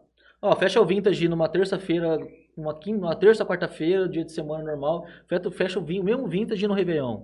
Não. Ah, sim. É, varia muito a foi? data, mano. Sabe por que, que nós fechamos com a Anitta e não com o Vintage? Hum. Por causa do público que iria na É, festa. exatamente. Sim. Porque se eu levo um Vintage, como se trouxesse um Alok aqui em Jazz também, cara, ia dar universo paralelo. Eu não faço ideia do que, que os caras pagaram pro Alok na, pra vir pra Jales aqui. Mas não é barato, não. Não, mas o Alok igual o Alok aqui pra Jales, todo mundo conhece, né? Ah, Já Vintage não. Ah, eu acho que é uns. Ah, mano. Já Vintage Rapaz, você uns não- Pra quem- 200 conto, cara. Vou falar, eu mano. chuto ah, muito mais. Deve Eu estar que é O mais. Alok né? eu chuto muito mais. também chuto. Mas, mano, então, mas que jeito que um prefeito faz um portão aberto, um Alok, 400 Eu mil acho que ele só mano. veio Que porque que é dá pra isso, pousar um truta? jato aqui, né? Mas afinal das contas, eu não sei, eu não acompanho muito o que, o que. Enfim, eu não sou um cara muito político. Eu não gosto. Eu faço o meu ali quietinho. Ah, vou seu- tentando meu tocar. sonho era ser igual você. Eu sou um cara que eu não me envolvo muito. É, afinal das contas, vai rolar a FACIP, não vai? E agora vai. Porque esses tempos atrás eu entrei em contato com o Roca. O Roca ele é iluminador do, do, do Alok. A gente trabalha muito com o Alok. Com, a gente trabalha muito com o Roca. E eu falei com o Alok, eu tava, eu liguei pra ele, troquei uma ideia que eu falei, Roca, vocês vão vir pra minha cidade, cara. Ele falou, é verdade? Que dia que vai ser? Eu falei, dia tal, tal, tal, tal. Ele falou, é verdade, tá aqui no na planilha, a gente vai sim. E eu queria tentar trazer o Alok lá pro estúdio. Uhum. Queria tentar convencer ele a ficar aqui e tudo mais. Vou fazer um, sabe, um Beabá. beabá, mostrar pra ele os projetos os que a gente trabalhos. Quem trabalha sou eu? Uhum. É, sabe, mostrar o escritório pra ele. Uhum. Eu não tenho vergonha nem porquê de falar isso, porque, mano, é um negócio que, meu, é do caralho. Mesma coisa que nem o West. Se o cara viesse aqui pra Votuporanga tocar, se, se ele viesse tocar aqui em Jardim, você não ia ficar louco, querendo dar um jeito de trazer ele, trocar uma ideia com o cara? Ligar pro meu tio João Cabeça e É, vai colocar no camarim. Apesar que acho que um, um show desse, assim, por exemplo, igual o dele, eu acho que tem até data já do show dele.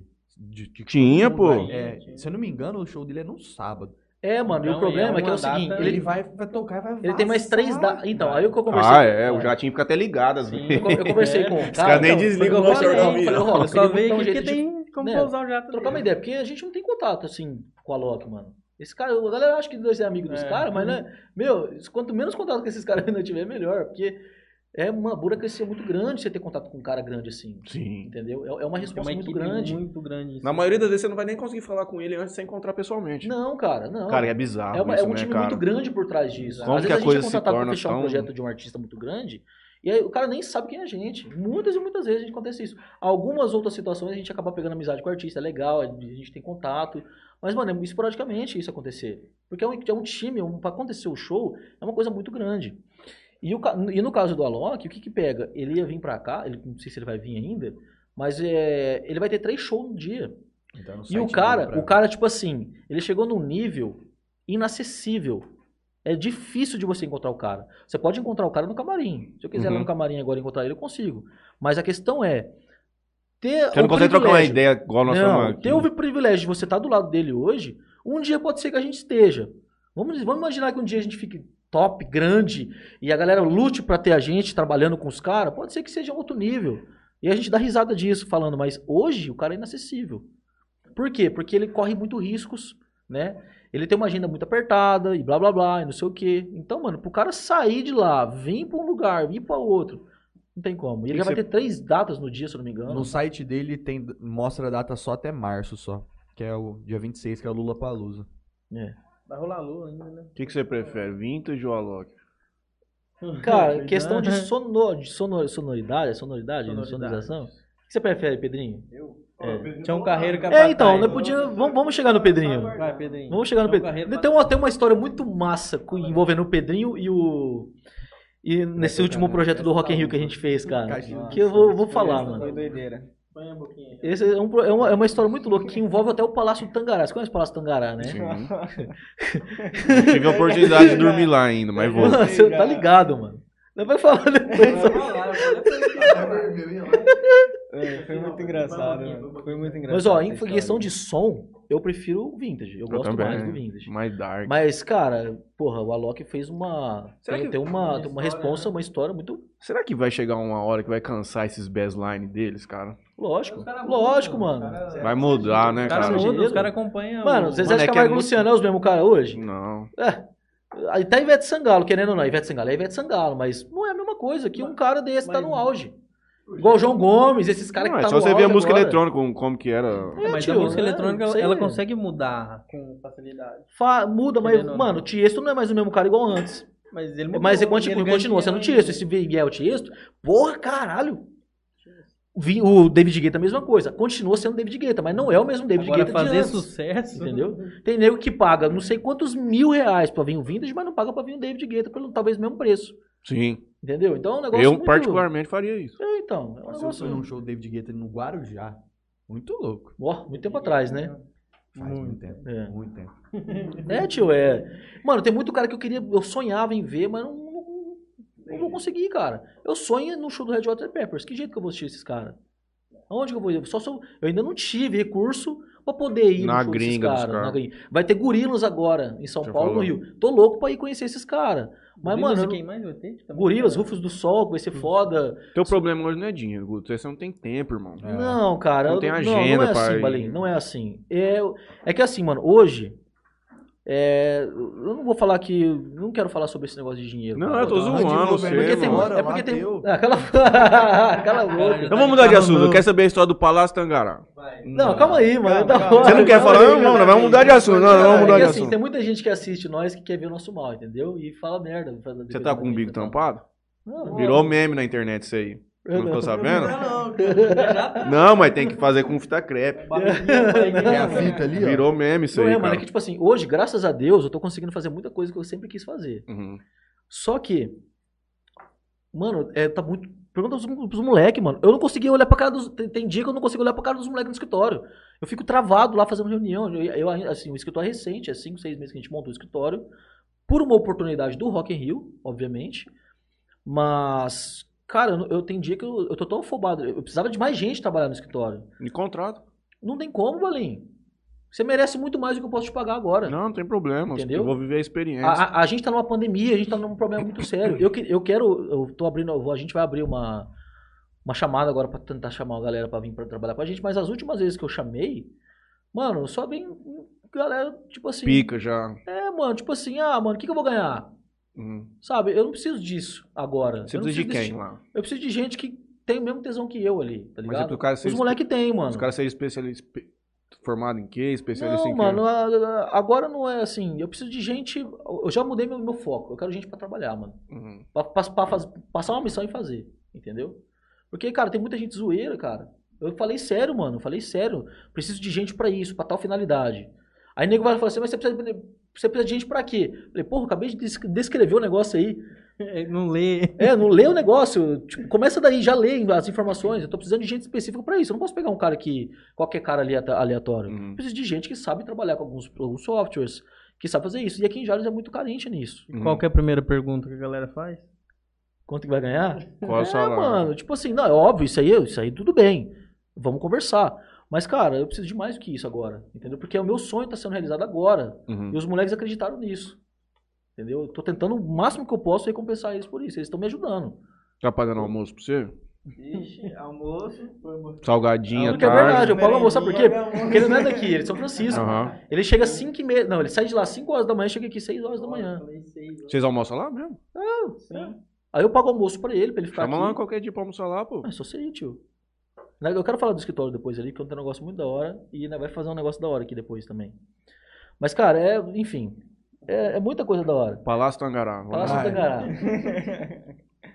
Tem muitas É. histórias lá, viu? Até que hora que é o nosso limite aqui, mano? Que, que limite? Tem, ó. Não, tem limite, Mas eu- mano. às vezes, eu- se eu cansar, você vai saber. É, mano, mas é. Cadê o peru? Foi embora já? Ele cansou? Ah, ele cansou. Entendi, tá, beleza. Então vamos lá. É... Cara, o Palácio da Garagem. É porque. Não, não. É que eu tô falando do PA. Cala a boca, mano. É que eu vou falar do Pedrinho. Eu quero que o Pedrinho fale alguma coisa aqui, porque o Pedrinho é um cara que, tipo assim. Eu tenho meu braço esquerdo e meu braço direito. E aí esses dois moleques. Se não fosse, se, se não fosse esses dois moleques, essas duas. Esses, dessas, Dois homens esses dois- maravilhosos. esses dois homens aqui. Eu sou homem, Pedrinho. Eu com certeza não tinha conseguido fazer muitas das coisas que eu fiz ultimamente. E eles acreditaram no meu, no meu sonho, acreditaram nos projetos, e eles estão dando uma força do caramba ali. E a gente tá conquistando muita coisa da hora. Tipo, estamos praticamente rodando o Brasil junto, fazendo muita coisa da hora. O Pedrinho nunca andou de avião, nunca fez porra nenhuma, nunca foi pra um lugar da hora, nunca fez nada. Entrou no escritório, já, como- já, ó, já fomos pro Rio de Janeiro, fomos pra São Paulo duas vezes, fomos E um mês. Trabalhamos com o Rock Rio um mês, cara, foi do caralho. Tipo, o moleque virou referência lá em São Francisco. Mas, mas ele, independente, ele faz umas merda a parte dos trabalhos dele aí. O lado, o Pedrinho, ao lado profissional é uma coisa, o Pedrinho, ao lado pessoal, dá até medo. A galera sabe do que eu tô falando, mas enfim. mais pauzinho lá em São Francisco? É Sexta e sábado, sábado esse ano não precisa nem ligar pro é você. boa. Você começou a tomar cerveja com quantos anos?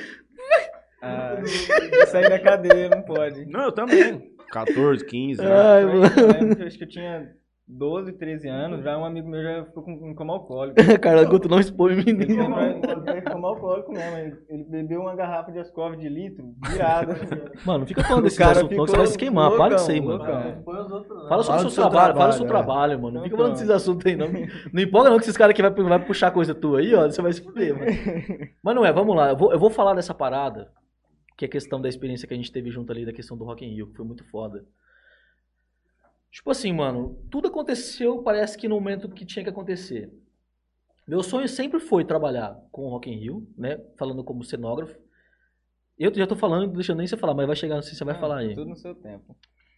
Meu sonho sempre foi trabalhar, a gente trabalha com evento, eu sempre almejei trabalhar com Rock in Rio, pô. Meu, a minha pilha é o Rock in Rio.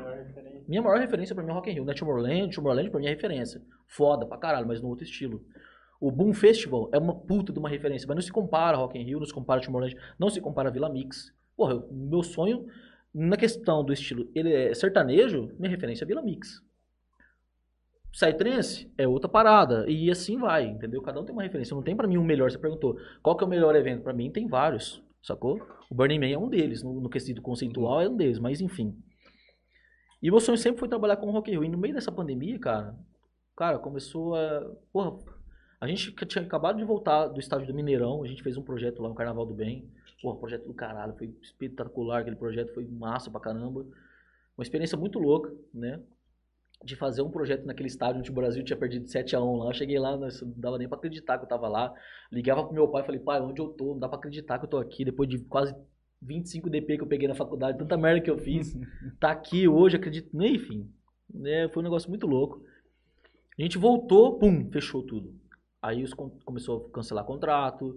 Cara, em uma semana a gente cancelou 12 eventos. 12 eventos cancelaram com a gente. Eu comecei a ficar bad, mal. Porque até então eu tinha abandonado. Trabalhava no escritório muito massa aqui em Jazz de Arquitetura, do meu tio. Trabalhei muitos anos lá. E ao, ao- chegou um certo tempo, cara, que eu, eu quis arriscar. Eu falei, cara, eu vou acreditar no meu sonho. Eu vou fazer o que eu gosto de fazer e o que eu faço muito bem. Eu já fazia coisas boas, já trabalhava bem. Acredito no meu potencial nesse quesito. É, tenho os erros, obviamente, como todo mundo, mas eu quis acreditar no, no além, né? Eu queria ir além. Eu sabia que eu podia ir além do que só ficar aqui, sabe? E eu querendo ou não, cara, eu ia ficar muito tempo aqui, né? Porque, enfim. E aí eu comecei a dar, a dar oportunidade para as oportunidades. Porque às vezes passa a oportunidade do teu lado, você nem vê. E eu comecei a dar oportunidade para elas. Eu falei, cara, beleza, vamos ver o que é isso aqui. Me to- tomei no rabo muitas vezes.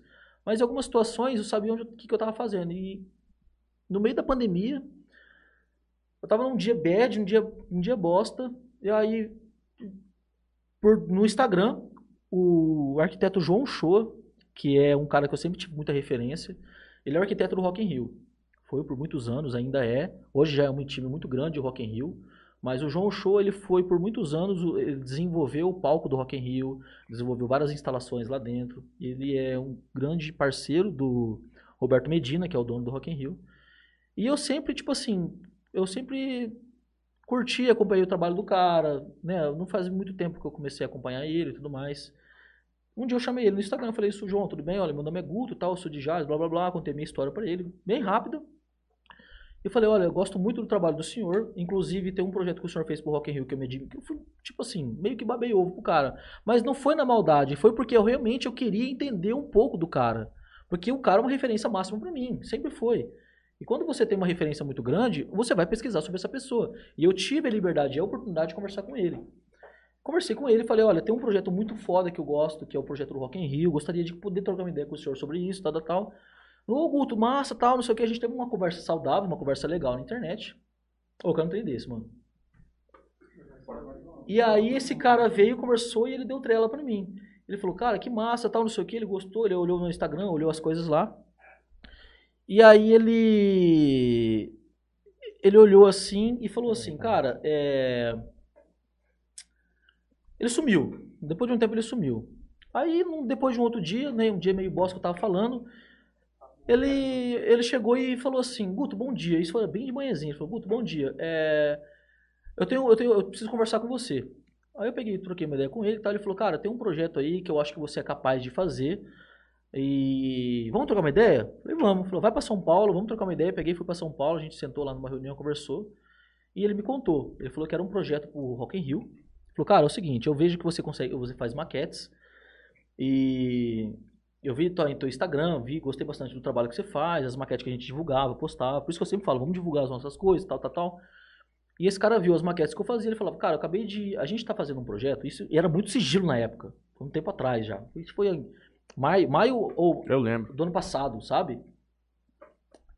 E aí eu cheguei e falei assim, é, ele falou pra mim, falou, cara, a gente tá tentando trazer, é porque assim, na verdade essa história começou lá atrás, com o Dório e o, se eu não me engano, essa foi a história, posso estar falando merda aqui, mas foi a história que me chegou. O Covas e o Bruno, o, o Dório e o Bruno Covas chegaram no Roberto Medina e falaram assim, a gente queria trazer o Rock in Rio pra São Paulo. Só que o Roberto Medina falou, cara, não vou levar o Rock in Rio pra São Paulo. Olha o nome do negócio. É, o Não nome faz é sentido, Rio cara, entendeu?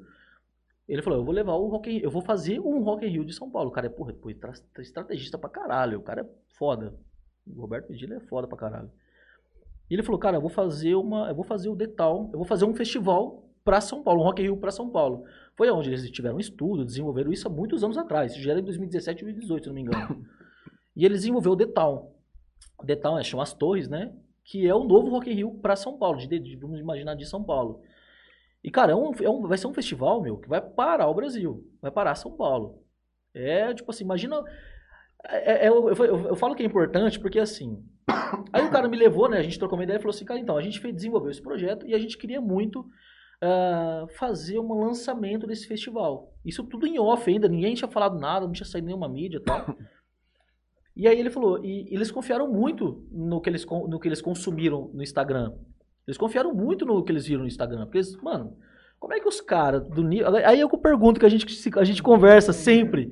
Fala assim, porra, mano, como é que os caras do Rock in Rio, que é o Rock in Rio, procuraram um cara em Jales, no fim do mundo, e deram uma puta de uma oportunidade dessa. Não é à toa, mano. É Deus, primeiramente, e segundo é porque a gente tá fazendo pelo, pelo, pelo certo. Então vamos acreditar, vamos, vamos torar o pau. Nisso o cara chegou em mim e falou assim, Guto, é, eu acho que você é capaz de fazer um, um lançamento como esse pra gente. E você dá conta de fazer? Eu falei, dou.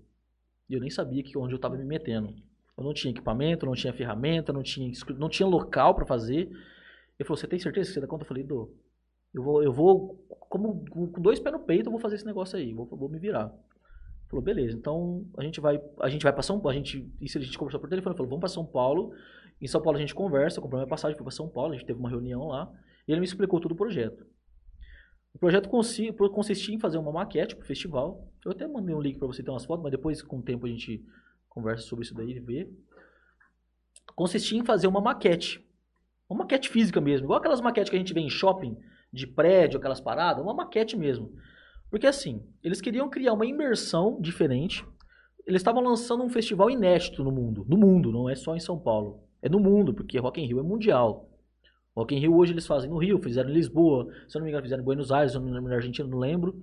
Mas é mundial. Quando fala em Rock in Rio é mundial. Não é mais um simples, um, um, um É um. Woodstock. É uma parada gigante, tá ligado? E os caras, mano, já vem de quantos anos fazendo Rock in Rio? Olha, o- olha o marketing que os caras têm, já quantos anos disso? E eles tiveram uma, ideia fantástica de fazer uma maquete, né? Fazer, ó, a gente quer fazer uma maquete para as pessoas poderem passar dentro do festival e sentir o festival. Diferente de você fazer um 3D, o 3D é da hora. O Ianzinho que tava aqui acompanhando com a gente, ele que fez o 3D do festival inteiro. Uhum. Ele manja pra caramba também. Mas é diferente de você fazer uma maquete física. É diferente de você, por exemplo, ir no shopping, ter uma televisão lá mostrando o 3D do prédio que você tá- vai comprar. Ou você vê uma maquete daquele prédio gigante. igual- É muito da hora, cara. Vai acabar isso no futuro. Ou não, não sei, mas eu gosto muito. Eu vim dessa geração de maquete, eu gosto pra caralho. Geração de foto da Fazendinha. É, nossa, cara. Eu já falei pra vocês aqui.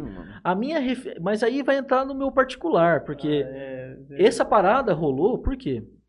Ele falou assim, Guto, eu quero que você faça uma maquete pra gente gigante do nosso festival, pra lançar. Tipo, olha a responsabilidade pra nós. O cara ia fazer um lançamento mundial, nem chegou a fazer ainda um lançamento oficial, mas fizeram um lançamento gigantesco com uma maquete. Era como se eles, se eles estivessem contratando um artista principal pra fazer um lançamento de um, de um evento como eles, Uhum. do Rock in Rio. Pra mim, olha que isso me soa uma parada, tipo assim, caralho, mano. É, será que é verdade isso? Você consegue entender a Era importância muito disso? grande isso. Era muito grande isso. Por quê? Porque se não fosse a gente fazer essas maquetes e entregar pra eles, não ia ter lançamento. Acredito eu. Não ia ter. Cara, foi muito louco essa história. Nós ia ficar, nós vai ficar aqui duas horas falando só dessa história do Rock in Rio. Mas, cara, foi muito louco. A galera chorou a hora que chegou o caminhãozinho lá de Jales com as maquetes lá no Palácio do Tangará. Levou montado? Parcialmente, parcialmente. A gente Vários módulos, né? os caras chegou, então, aí o João Show, ele chegou em mim e falou assim, cara, eu vou te dar essa oportunidade. Inclusive o João Show, ele é um arquiteto muito bom, muito foda, que eu conheci. Não é babação de ovo, não. Mas para estudante, para arquiteto, pra galera que tá na faculdade, quer conhecer um pouco mais desse mundo, ele acabou de desenvolver esse livro aqui, ó. É um livro de vários anos que ele desenvolveu, que ele tá fazendo. É, Tem toda a história da carreira dele aqui, é muito massa. Estou aproveitando a oportunidade de poder compartilhar com a galera que faz arquitetura aqui. Eu vou compartilhar com a galera das faculdades depois. E é um livro muito massa que conta a história dele, tem todos os projetos do Rock in Rio aqui, depois vocês vão ver que legal. É, tem todas, vários outros projetos, não só do Rock in Rio. Então, assim, ele lançou esse projeto, chama PA11, é Arquitetura, Arte e Relação, e é muito massa. Porque tem muita gente que faz arquitetura hoje, que fala assim, pô, Guto, mas você é arquiteto e você trabalha com cenografia, mas que pira é essa daí? Como que é esse daí? Que, que, que, que negócio é esse? Eu nunca vi isso na faculdade de arquitetura. Eu nunca vi esse negócio. Como é que, como é que você desenvolveu essa parada? E aí tem. Porque não tem tanta informação, não tem um livro. Tá que, dedicado pra vocês aqui? tem, eu tenho, ganhei dois. Um dedicado pra mim e um pra, pra, pro time. Uhum. Levei em São Paulo, Foi, foi lindo, cara. Tipo assim, tava eu e ele na sala, o cara que eu sempre quis conhecer. É como se eu estivesse numa sala com o Kanye West. Vamos imaginar assim. Tipo, eu falo assim porque é um cara referência pra Uhum. mim. É um cara referência pra mim, entendeu? E eu achei que eu cheguei nesse ápice quando eu Uhum. conheci esse cara. Aí eu, aí eu falo pra você, eu falo, pô, mano, eu sempre quis muito trabalhar com maquete. E sempre ao mesmo tempo como arquiteto. E sempre muito quis trabalhar com o Rock in Rio. Meu, parece que Deus olhou pra gente e falou assim, meu, é agora, vai. Deu a oportunidade certa, na hora certa, que a gente mais precisava, acreditou. E veio com o Rock in Rio, veio com a oportunidade de estar junto, fazendo uma maquete. Pô, imagina pra mim. Meu, você tá louco. Foi, foi uma das maiores experiências que eu tive na minha vida até hoje. É claro que, é claro que eu tive várias outras experiências, né? Ao, ao meu, Dubai. teve várias outras experiências que eu tive ao longo do tempo, trabalhar com várias outras, outras pessoas, mas esse pra mim foi o ápice e foi do caralho. Então. E o que que esse menino fez lá? Ah, então. É, eu tô contando um pouco da história, porque tem muita gente pergunta pra gente como é que foi isso. Uhum. Vai chegar, Pedro. É. Não, e a gente foi. Porra, e a, a gente tava trabalhando com o Rock in Rio, mano. A gente Uhum. foi pra Rio, pro Rio de Janeiro duas vezes, ficou lá. Ia ter um lançamento no auditório de Ibirapuera, em São Paulo, lugar, lugar lá dos Neymar, foda pra caramba o lugar. E acabou que rolando que não deu certo por conta de uma briga de patrocinadores lá. E no final das contas, fomos pro Palácio do Tangará. Porra, também um outro lugar fantástico. Inclusive, no dia que a gente tava lá, mano, tipo, chegamos nós lá, pô, os caras da Stage Model, pá, da hora. Quem que é esses caras aí? Pô, nós ficou que nem uns, uns funcionários lá, imaginando, né? Nas docas lá do, do, do bagulho. E tava tendo Fórmula 1 na época.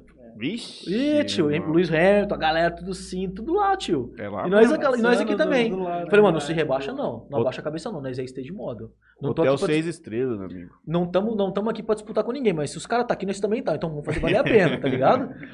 Aí, tipo assim, nós postava foto no Palácio do Tangará, porra, que da hora, nós não tá acreditando, nós tá aqui, postava foto no bagulho da hora, e o Humilde, o nosso amigo Humilde, me posta foto aonde? Marca o Palácio do Tangará. Não, mas foi no grupo. Foi Não, você compartilhamentos postou- internos. Não, não. compartilhamentos internos. Tipo, nós mandando foto no grupo, tá? Pô, que da hora, ó, tô aqui com a Loki, tô aqui com o fulano, tô aqui com o Taíde, com a... Mano, caí com uma galera, aí o cara se posta uma foto cagando no banheiro, marca o Palácio Tangará. O cara de boa, mano. Raiz, Tava no banheiro, raizão. São tá? Francisco vive. Ah, mano, como assim? Tanta-. A única foto que ele tirou lá, do foto do banheiro, mano. Eu falei, ah, mano, tá de brincadeira, mano. Cada Cara, eu queria- brincadeira. quando eu tava lá em São Paulo, eu queria muito ter ido lá. Eu não conhecia lá ainda. Aonde? Puta, mano, hotel não tem muito tesão. Mano, eu vou falar pra você, mano. Eu, é, é, o acesso lá é meio sinistro, tá ligado? Ah, É é sinistrão. 1.500 mano. conta diária, amigo. Tá louco? Barato era na época. Tá louco? É seis contas, cinco contas a diária lá hoje. Abre o Bugs aí agora, vê Tá aí. mesmo? Barato, puta. Vê aí, que tio. pariu. Ó, é muito difícil de você ter acesso às paradas lá. A gente ficou meio que nas docas na parte de baixo ali, mas eu sou meio veiaco, né, mano? Eu já dei, eu dei um rolê no hotel inteiro lá. Ih, filho, eu fui pra tudo quanto é canto lá, mano. E eu, mano, você tá louco. Eu, ah, eu curti, mano. Eu, ah, você tá num lugar desse, mano. Eu não Ah, fiz já graça. tô lá. Eu fui, tá mano, lá, sozinho. né? Sabe quando Só você pega sozinho, você né? vai curtir aquele teu Mas momento? vai acontecer que fala, ô, não pode entrar aí não. Ô, desculpa, Não, mano, sabia. eu já tava lá, eu tava com crachá, eu tava com as paradas, mano. Eu subi na, na- na- no saguão princi- principal, me envolvi ali no saguão principal, do bagulho que ninguém podia acessar. Saí pela porta principal, o cara já veio, pediu um táxi pra mim. um- era um Honda New Civic, top, pretão. O senhor vai pra onde? Já entrei, já. O cara me levou pro meu hotel, mano. tipo assim, mano, foi um rolê que eu, que, eu, que, eu, que eu fiz, mano, que tipo assim, tipo, despretensioso, sabe? Eu fui pra dar um rolê, fui pra conhecer. Aquilo lá é um momento meu e Deus, cara. E ao mesmo tempo eu curti, mano. Eu Mas tinha uma que- bebidinha lá, uma comidinha. Não, não, não era assim também, mano. Não era assim também. Ué, Tanto foi uma. um- Porque na- no, no, evento tinha. Não, no evento tinha, mas era uma parada que a gente nem fez questão, sabe? Eu Não. Eu só queria entregar e. É. E Nós devia de também dar uma né? pressão. A Aí vê que todo mundo go- gostou. É. Não, a gente saiu totalmente da bolha que tem aqui na nossa região. A gente, mano, explodiu nossa bolha, cara. Fomos pra lá, foi uma experiência. Enfim, eu tô, eu tô sendo muito grotesco aqui nessa, nesse assunto. Ó, se fosse. Se vamos sair de carro agora, vamos pra Las Tangará. O, E tá ba- o barato tá 2.825. Pra ficar lá, uma hospedagem. É, um quarto. Na época que eu vi, o Galudão queria ir, tava 1.500. Isso aí em 2019, 2018. Cara, a experiência de você estar naquele lugar lá. É, Vamos ver o é- mais caro. É além de tudo que você imaginar, mano. É O mais caro imagina. hoje tá 6.700. É. Suíte Prestige. Teve Rock in Rio Amazônia? Ou Cara, isso aqui na verdade, foi só o- um projeto Na só verdade, de- o Rock in Rio, ele não é só um festival. Ele... Eu posso estar falando merda, mas ele tem vários projetos dentro dele. Uhum. Esse projeto que você tá vendo aí, que é uma folha, É. foi uma orquestra, eu não, eu não lembro que tipo, que, que foi. Foi uma live, eu acho que foi uma live que eles fizeram há muito tempo atrás. E eles quiseram trabalhar. E quem conta essa história é o João, É ele conta live. muito massa. É uma foi uma live, né? Eles, eles fizeram no Rio Amazonas, colocaram uma, fizeram uma folha. Tem todo um conceito. Eu tô sendo bem grotesco, bem, bem grosso falando. Mas foi uma folha que eles colocaram uma orquestra, uma, fizeram uma folha gigante, e colocaram uma, uma orquestra em cima dessa folha, no meio da- do Rio Amazonas, lá, tocando uma, Pô, tem metragem e tudo. não, é o projeto. tem projeto, todo. tem tem- É, então. Quando eu falo que esse livro é da hora, é porque todos os projetos que eu sempre busquei na internet e nunca achei, Uhum. tá aí. Uhum. E ele me levou em mãos e, pô, caralho, isso aí pra mim foi do caramba. Isso é um estudo de caso muito foda, cara. Ah, isso aí é da Orquestra Sinfônica de. É. Que é aquela de. Tem uma pica lá, não é em Manaus, é em. É. Que tem um palácio antigo pra caralho. o legal roda. desse livro é que, assim, muitas pessoas hoje perguntam pra gente, cara, onde eu encontro informações sobre arquitetura efêmera, sobre cenografia, sobre experiências diferentes da arquitetura. Esse livro aí, o João Show, ele fez pra isso. E é muito difícil achar livro específico assim. De um profissional, de uma pessoa que trabalhou com essas maiores experiências. E ele colocou tudo em livro aí. Então é do Mas caralho. Que massa, mano. Não, tem muita coisa louca aí, cara. Muita coisa louca. Tem E... até condomínio, tem até. Deixa eu te fazer uma pergunta. Onde você quer chegar com o Rock in Rio agora que você já tá envolvido? Não entendi. O que, que você quer? Onde, aonde mais dá pra você ir junto com a galera do Rock in Rio? Ah, tem muita coisa aí, mano. Pegar agora Tem. o Rock in Rio em si mesmo. Do. do, do... Projeto, fala. É. Não, o meu sonho é trabalhar, um é palco. fazer um palco do Rock in Rio. Mas ainda a gente. Pô, a gente Então- chegou lá, vamos devagar. Uhum. Degrau por degrau. Legal, Grau porque- por peça por É, peça. já estamos muito felizes, mais, muito mais do que realizados de estar junto com os caras. Então, assim, Muito bom. a gente fez a nossa parte, Não, entregou. só isso aqui já deve ter sido um tesão gigantesco. E tipo assim, os caras do Rock in Rio, mano, são os caras do Rock in Rio. Eles são os caras que dependem de uma mão de obra excelente, eles dependem de um planejamento foda. Não tô falando que a gente foi 100% nessa entrega, a gente foi quase 100% Uhum. no meu ponto de vista. Deus ajudou bastante, porque, cara, se não fosse isso, meu, nós não tínhamos entregado esse projeto. Qual que era o tamanho da maquete? Porra, são várias maquetes. São de todos os palcos. A maior- o maior palco tinha 3,5 por 1,50 de altura. Muito louco. Era grande. E eles A Uzu- compraram isso aí. Hã? Ficou com eles isso aí. Ficaram com eles, eles compraram. Uhum. Ficaram. A gente montou tudo aqui em Jales. Os caras falaram assim, Guto, você dá conta de fazer? Eu falei, cara, eu dou. Ele falou, então é o seguinte. Isso o, seu Roberto falou. O, do, falei, conversei direto com ele. Medina? É, Roberto Medina. Ele falou, cara, é o seguinte, vamos fazer. Mas ele tinha. É que assim, o, o festival, ele se baseia em. É como se fosse um, uma. Um Lollapalooza, um festival grande. Tem vários palcos, certo? Do The Town tem o palco principal. De um lado tem o Factory e do outro lado tem uma tem o São Paulo, é, o SP Street. São vários são vários palcos, né? Aí tem o, o The One, que é um outro palco. São quatro ou cinco palcos, certo? Que vai ter, e fora algumas instalações que tem lá. Uma tirolesa e várias outras coisas. E a gente fez todo o festival. A gente fez desde uma montanha russa até uma roda gigante, a tirolesa do festival. Tem, fez, fizemos tudo. Que As massa. maquetes eram gigantes, cara. Fizemos um festival Tem inteiro. foto profissional disso aí tudo? Tem tudo, tem. Eu mandei pra vocês aí no, no link. É que você me mandou seis e meia, você falou assim, já tô chegando aí pra gente É, montar. Naquele link, que eu demorou faço- 40 naquele link que eu mandei, tem uma pasta chamada Rock in Não. Rio. Tem as fotos lá. E aí, mano, nós, os caras falaram assim, cara, é o seguinte, eu vou. Vamos começar devagar. Eu vou, você vai fazer uma maquete pequena agora, pequenininha, pra gente saber realmente da tua capacidade. Uhum. Tipo um teste. A gente quer, vai te pagar, mesmo não gostando, a gente vai te pagar, tá tudo certo. Tanto que foi o Roberto que me pagou, não foi nem o Rock in Rio, foi o Roberto que me pagou particular dele. No Pix. É, pagou no particular. Falou, faz aí. é, passei um prazinho pra ele, fiz. E aí ele mandou uma mulher lá do Rio de Janeiro vir de carro aqui pra Jales, buscar e mandar de volta. Foi loucura, mano. Fiz, tal, entreguei. Chegou lá na casa dele. Ele. ele tem, inclusive, tem até uma foto aqui, deixa eu ver se eu acho. É, chegou na casa dele, eu falei, e aí, ele gostou? Aí eu comecei a ter mais contato com o João Show, né, que é o arquiteto. Falei, e João, ele gostou? Como é que tá? Como é que foi, cara? Ele, aí ele só me mandou uma foto. Quer ver? Deixa eu ver se eu acho essa foto aqui. Ele nem me falou nada. É, deixa eu ver se eu acho aqui. Aqui, ó. Aí ele só mandou essa foto aqui, ó. Tipo, eu falei, "E aí, ele gostou da maquete? Deu tudo certo? Como é que foi? Ele falou, ele só mandou essa foto e não falou mais nada. Aí, depois de um tempo, isso foi de manhã, na parte da tarde, ele me ligou e falou assim, cara, se prepara que você vai fazer o festival inteiro. Falei, caralho, vamos pra cima, vamos pra, embora. Pô, quem que era o, o referência no Brasil nisso aqui? Agora é você. Não, não é eu, mano. Não é, não, não sou referência não, sério, mano. mas tipo, não, tinha, não, tinha player não. grande fazendo isso Tem aí um monte de atenção, né? Tem um monte de gente que faz isso, cara. Tem um Hum. monte de gente. Mas de maquete, assim, é o que eu falo, mano. Tem muita empresa grande aqui no Brasil que faz coisa absurda. Uhum. Faz, tem muita empresa. Explica pra galera como é que faz isso, a impressora 3D. Cara, são vários processos que faz Uhum. essas maquetes, tá? Não é só na impressora 3D. Uhum. Hoje, eu, graças a esse projeto, eu queria até inclusive falar do escritório que a gente montou aqui em Jales por, por conta disso. É, tem impressora 3D, tem a máquina de laser corte e gravação, que a gente comprou a máquina agora, uma máquina grande, a, gente- a única, a única, é a única, é a única que tem aqui na região praticamente a gente que Uhum. tem aqui agora. Impressora 3D, máquina de corte a laser, cara, tem muita coisa, tem muita ferramenta que a gente faz essas maquetes. Uhum.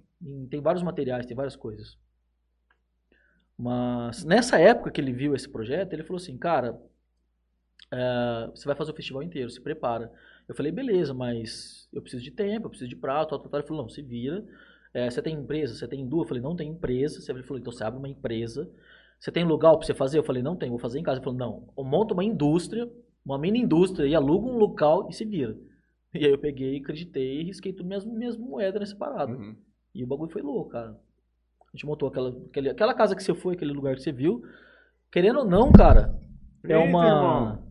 Que isso, não, não, Vai, Pedrinho. não quer falar no microfone. Não quer falar, mano? Aí dá um Querendo ou não, de cara. leve, que ela tá meio assim. Querendo ou não, aquilo ali é uma casa. Mas pra gente, meu, é a nossa casa, é onde a gente faz os projetos, desenvolve, cria. É o E tá- escritório. é o escritório, mano. E tá top, velho. Entendeu? Tá top. Não, lógico que tá. Nós fomos lá semana passada. E do que a gente te, do que a gente nunca teve pra ter isso agora, pra nós, cara, pô, a gente tá fazendo muita coisa da hora ali, mas muita coisa da hora ali. Tem outras maquetes que tá saindo, que também tá do caralho. Enfim, tem muita coisa massa, mano, muita coisa massa. Fotos. Já tava em algum lugar? Não, não tem problema não, eu vejo aqui, não falta. Cara, mas é, enfim, foi uma experiência Foi uma experiência muito legal. Saiu no jornal. Inclusive, eu queria agradecer aqui, mais uma vez, ao Deonel, a Josi, do jornal, que fizeram uma matéria comigo esses tempos, falando sobre esse projeto. Foi muito legal, gostei bastante de poder compartilhar isso. Minha mãe ficou muito orgulhosa. Dona Coralina? Dona Coraline ficou muito orgulhosa. Dona Coralinha. Dona Coraline. Ah, eu esqueci. Eu pensei isso aí hoje cedo. Eu ia colocar minha. Esse band, wristband que você me deu. Tem até outro. Tá guardado. Você falou pra eu não perder. Se tinha Não pouco. perde não, que isso aí você vai entrar num festival de graça, que se você tiver essa pulseirinha aí. Ah, entendeu? vai, um já chip aqui dentro. Você vai eu vou levar você no show, no show do West quando né, fizer. NFT. Eu, quando ele começou o show, tá ligado aquela passarela que fica no meio do Já palco? pensou, mano, se não pega cara, esse cara, se não vira referência mundial, ele pega pra fazer? Que da hora. Se Eu você começar você, com essa aspiração, Eu levo você, cara. De verdade, mano. Se eu tiver essa oportunidade, Deus quiser. é que vai dar trabalho pra eu achar a foto aqui. A hora que começou o palco, fica aquela passarela que passa a técnica, sabe? Dividindo os dois lados. Uhum. Aí eu tava no meio, tipo, o palco aqui. O show do Kanye West? Show do Carnage. E eu tava aqui, ó, no palco, só que bem perto dessa passarela. Pode, pode. A hora que começou o show, ele começou o show do meio da passarela, do meu lado. Rapaz, eu era. E naquela época, eu- hoje não mais, mas eu era apaixonado. Eu vou falar pra pirei. você que vai ser muito mais fácil eu, eu desenvolver um projeto de um festival onde o Kanye West vá tocar do que necessariamente pra ele. Ah, sim, porque os caras têm. Os caras têm. Mano, É. os caras não. Tem os gostos dele. Ah, não, e o cara. Fora que é uma panela muito grande. Ah, né? E esse cara deve ter um escritório de arquitetura, só porque, mano, o cara mexe com isso, mexe com. Ele mexe com arquitetura de construção de casa, é, casa é, é. ecossustentável, Ele tem isso daí. roupa, tênis, um monte de coisa. Não, tem um. Nossa, pegou o chat pela hora. É, não tô com pressa, tá tranquilo. Normal, normal. Só me jogando aqui. Oi, e a cerveja é diferente? Você vai levar ele em São Francisco hoje? Não, ele vai dormir aí Vai comigo. dormir aí? É. Vamos comer uma pizzinha depois lá no Igor. Ué, vamos. Aonde? que- Comer aonde? Lá no Igor. Que Igor? No Igão. Ah, legal? Olha lá, ó. Detal. É Vamos ver. detal. São as Ah, fotos esse- aí que é. o Guto tava falando do Rock in Rio. É, essas são as fotos do projeto. Esse aí é o palco principal, que é o Skyline, que vai ser o projeto lá no Interlagos. Os caras investiram uma grana pesada em Interlagos para Esse é o reformar. The One. Um projeto de container, um pouco mais rústico, né? Cheio gigante, galera. É muito grande esse projeto. Ah, fizemos tudo, cara. Fizemos tudo. Foi bem legal, cara. Foi uma experiência muito massa. Eu lembro projeto. disso aí no teu escritório. Quando nós fomos naquela vez, tava exatamente esses aí lá na mesa. Nossa, tinha a Simone, o Fábio, a Letícia aí, Luta, todo mundo aqui. Ah, vamos dar um salve. Galera, tudo lá de São Francisco. Vamos dar um salve pra Vai, eles vai, aqui. toca aí você. Um salve pro Fábio Maneira, grande parceiro. Não, vai lendo um por um. Você termi- terminou aonde ó. aquela hora? Não, tem vários aqui, ó. Até a irmã do Gabriel mandou aqui, a Jéssica, ó. Cadê, Gé? Jéssica Anne Não, começa né? aqui na Tamires Souza, dando boa noite pra gente, É, 7h55. Um abraço pra minha, minhas irmãs lindas. Tamires Souza? Não, a Jéssica e a Priscila Linda. Igor Riso, Guto, faz a piada do ovo. Não, O Igor, faz não, eu- por favor. Cara, então, tá pra sair o documentário. Ah, tem, tem vários vídeos, eu mandei é, nesse link. Eu achei que ele ia baixar Luciane mais. Cristine da Silva, parabéns, Tem meninos. vários. Luciane Obrigado. Cristine da Silva. Tem um do carnaval do, tem um, tem um do carnaval Tá do bem junto, aí, que é da fechado. hora. Tá fechado. Jaline. É, é, é. Jaline Albuquerque, manda palminha. Simone Trindade, nossa parceira aqui. Ó, a o. Igor, o Igor, ele é.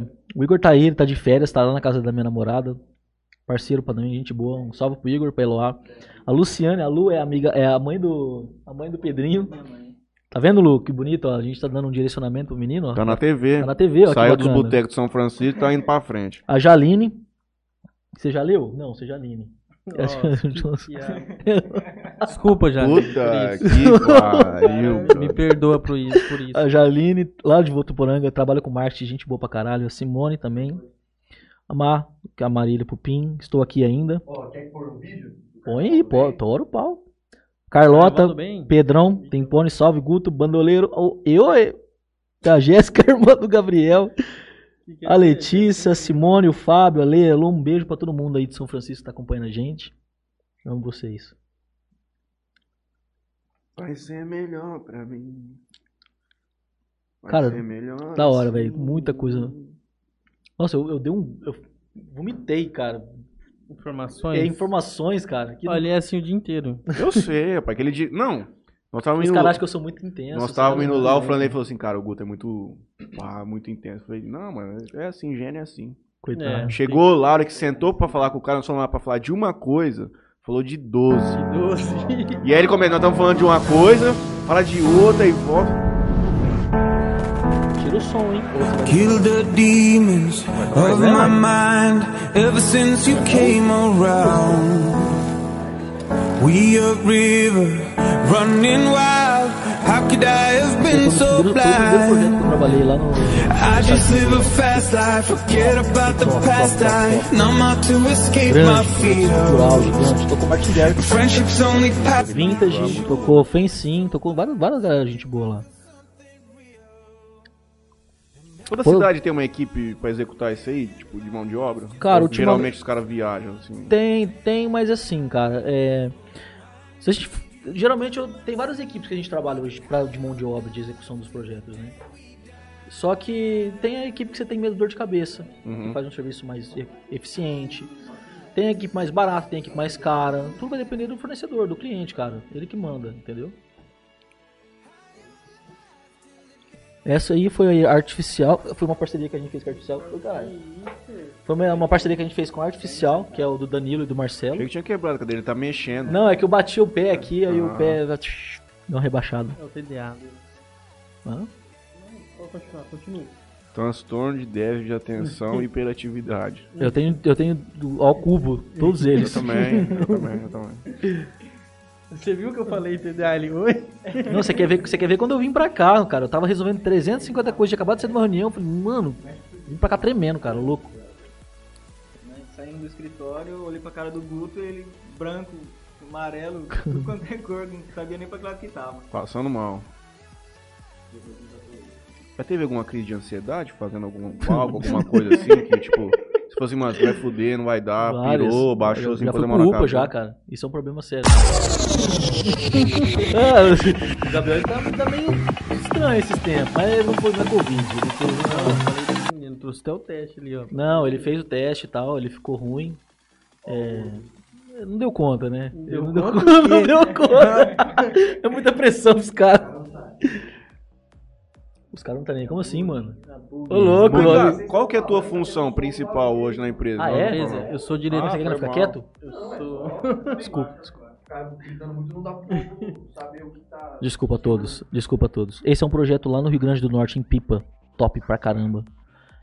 Acabamos de, de- acabamos de apresentar ontem, essa madrugada, apresentei pros caras. É, e ficou sensacional. É.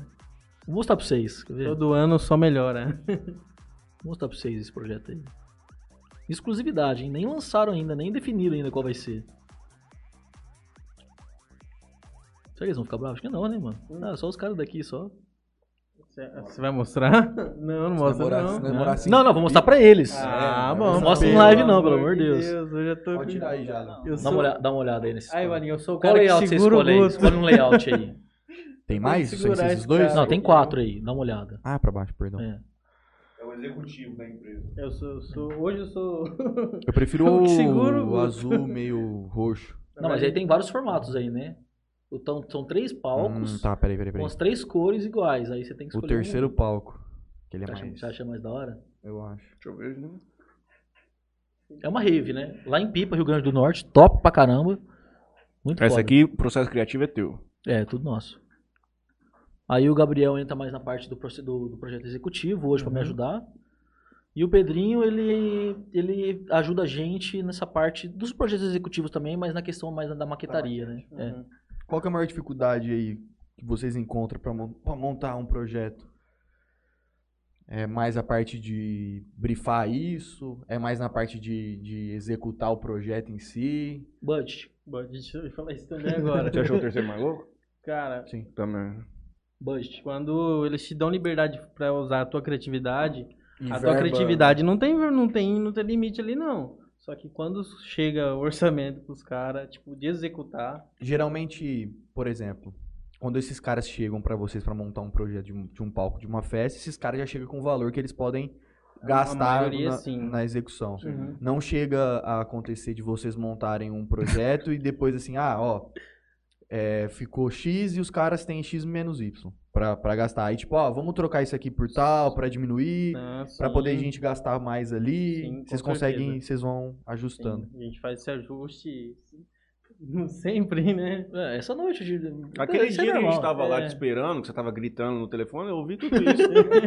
Você falou assim, não, nós vamos fazer de tecido então, não vai dar pra fazer MDF, não, mas vai ficar da hora. Aí o cara falou assim, mas você tem o tecido? Você falou assim, não, eu, eu tenho os caras que sabem. Eu, eu acho que o cara tava falando que ele também tinha alguém que fazia tecido. Você falou assim, não, mas Ah, eu sei os qual- meus são melhor, não sei o que. Cara, é, mas Tava é saudável, lá viu? no puff, o homem gritando lá dentro É, da sal- sala. é saudável, isso é saudável. o Gabriel, ele tá aprendendo a gritar também. Tô Eu sou um cara, mano, que assim, cara. Eu, quando eu falo, mano, eu falo alto. Eu, eu, eu gosto de explicar e deixar claro o que tá acontecendo, entendeu? Eu não fico. Então, é que assim, a gente tem que entender que o projeto. Eu não sou desse cara. eu- vocês percebem. que Quanto mais, eu- mais, quanto mais eu vou gostando do que eu tô falando, como eu vou. No final eu tô gritando. E nas reuniões tem que ser assim. Você tem que mostrar que você sabe o que você tá falando. Senão você vai ficar, então, o projeto, ele é assim, ele tem 30 metas, ele tem não sei o quê. Então você tem que mostrar que você tá ali. Você tem que mostrar, você tem que dar Se segurança impor, pro né? cara. Você tem que se impor. O Gabriel chegou assim no escritório. Eu falei, Gabriel, fala, toca uma reunião aí aqui. Então, galera, eu, o Guto fez Calma, aqui. foi então, no, assim, no, eu falei, irmão, primeira ainda. não tá por Não, "Desen- não foi assim. desengasga aí, tio. Eu fui, eu fui crescendo. É, Fui hoje crescendo. eu tenho que fechar a porta pra ouvir ele na reunião. Ele, então, o projeto, ele, ele começa a gritar que nem eu lá. Mas ele, é, tipo assim, é natural, Isso cara. é importante. É querendo ou não, importante você se importante. impor na hora de você falar uma coisa importante. Porque, meu, é. Não, você não é você se impor, é você demonstrar segurança. Exato. É, eu tô, eu tô emocionado falando besteira aqui, Você tem que mas se, você tem que tem que mostrar a segurança. Impor significa e, e deixar também. claro. É. Online, querendo ou não, mano, você tem que falar alto pro cara ouvir lá do outro lado. Você não sabe que tá É ouvindo? porque o cara tá É, esperando porque tá lá em São Paulo, você, mano. Você tem que gritar, mano. Como o cara vai ouvir 600 km de distância? O cara, o cara tá, tá querendo saber a sua opinião, a sua... Ô, nós estava falando de. Nós estava falando do projeto lá em Dubai, cara. Hum, Ah, não cheguei a explicar, né, esse projeto. não. Não, só Você falou do Mohamed, aí do Mohamed É. O fudeu. Mohamed foi pro outro canto. cara, foi muito louco esse negócio. O cara apareceu, inclusive, ele é dono do maior parque aquático inflável do mundo. Tem no Google, tem no guia se quiser colocar aí pra você ver. Ele é, é em Jeddah. Ele saiu no Guinness, ele montou um parque aquático inflável. Coloca parque aquático inflável em Jeddah. E ele todo, eu não sei, eu não sei que época que é do ano que eles têm uma data importante lá pra eles. Aquafan? Não lembro, cara, o nome. Ah, Talvez foi seja. aberto em Dubai, nos Emirados Árabes, o Aquafan, o maior parque. Jeddah, tem em Jeddah isso daí? Não. Não, em Jeddah. Bom, Jeddah é distrito ali de, de Abu Dhabi, sei lá. É. E esse cara apareceu no Instagram falando que ele, tem um, ele tinha esse, esse local. Nossa, isso aí foi, isso também foi uma história muito bizarra, cara. Porque assim, eu não tinha passaporte, era pra mim ter ido, mano. Uhum. Perdi a oportunidade de ter ido de primeira classe pra lá, quase. Puta. Aí o Sheik ele apareceu falando, cara, a gente tem essa, a gente tem esse local aqui, esse parque aquático e a gente faz um evento aqui esporadicamente no ano, tal, numa data e dura 40 dias o evento. Uma data é uma data santa deles lá, não sei. Que, Ramadã. eu não sei que porra que é. Calma. Hã? Nada, continua. É, falar é uma, é uma data, uma data Ramadã. Hã? Ramadã. É, é eu acho que Ramadã. é isso daí. Tipo assim, da hora, tal, legal, da hora a cultura deles lá e tal. E aí, o que eles fizeram? Eles falaram assim, ó, a gente tem um evento aqui, dura 40 dias, e eu precisava desenvolver um projeto de palco para esse espaço. Na verdade, criar uma experiência diferente, porque que eles têm o que lá? Tem coqueiro, areia e o mar, mar morto lá. Não tem mais nada. Eles queriam criar uma experiência diferente. Aí nós desenvolvemos um, um projeto de palco para eles. E nisso foi tipo assim, coisa de um mês. Pá, o cara apareceu um mês, tinha que estar lá em Dubai com o negócio pronto. Aí eu fechei com uma, tinha uma, uma galera que eu tava trabalhando já há muito tempo, o pessoal da Sureco Arte, do Liano, lá de Brasília. E eu falei, mano, e aí? Você vai pra lá? E ele pegou, juntou uns três, quatro moleques e foi pra, pra, pra, pra Jeddah.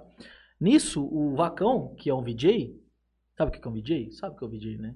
é tipo um DJ de. Só que é de áudio, não é? É, de áudio e música, de vídeo, é. Tem o DJ, que toca as É músicas, VJ. e tem o VJ, que é o cara que comanda vídeos, né? Por exemplo, num show do Gustavo Lima, não é aqueles paredão de LED, aquelas Uhum. coisas, fica passando aqueles vídeos? Tem um cara controlando aquilo ali, é o VJ, entendeu?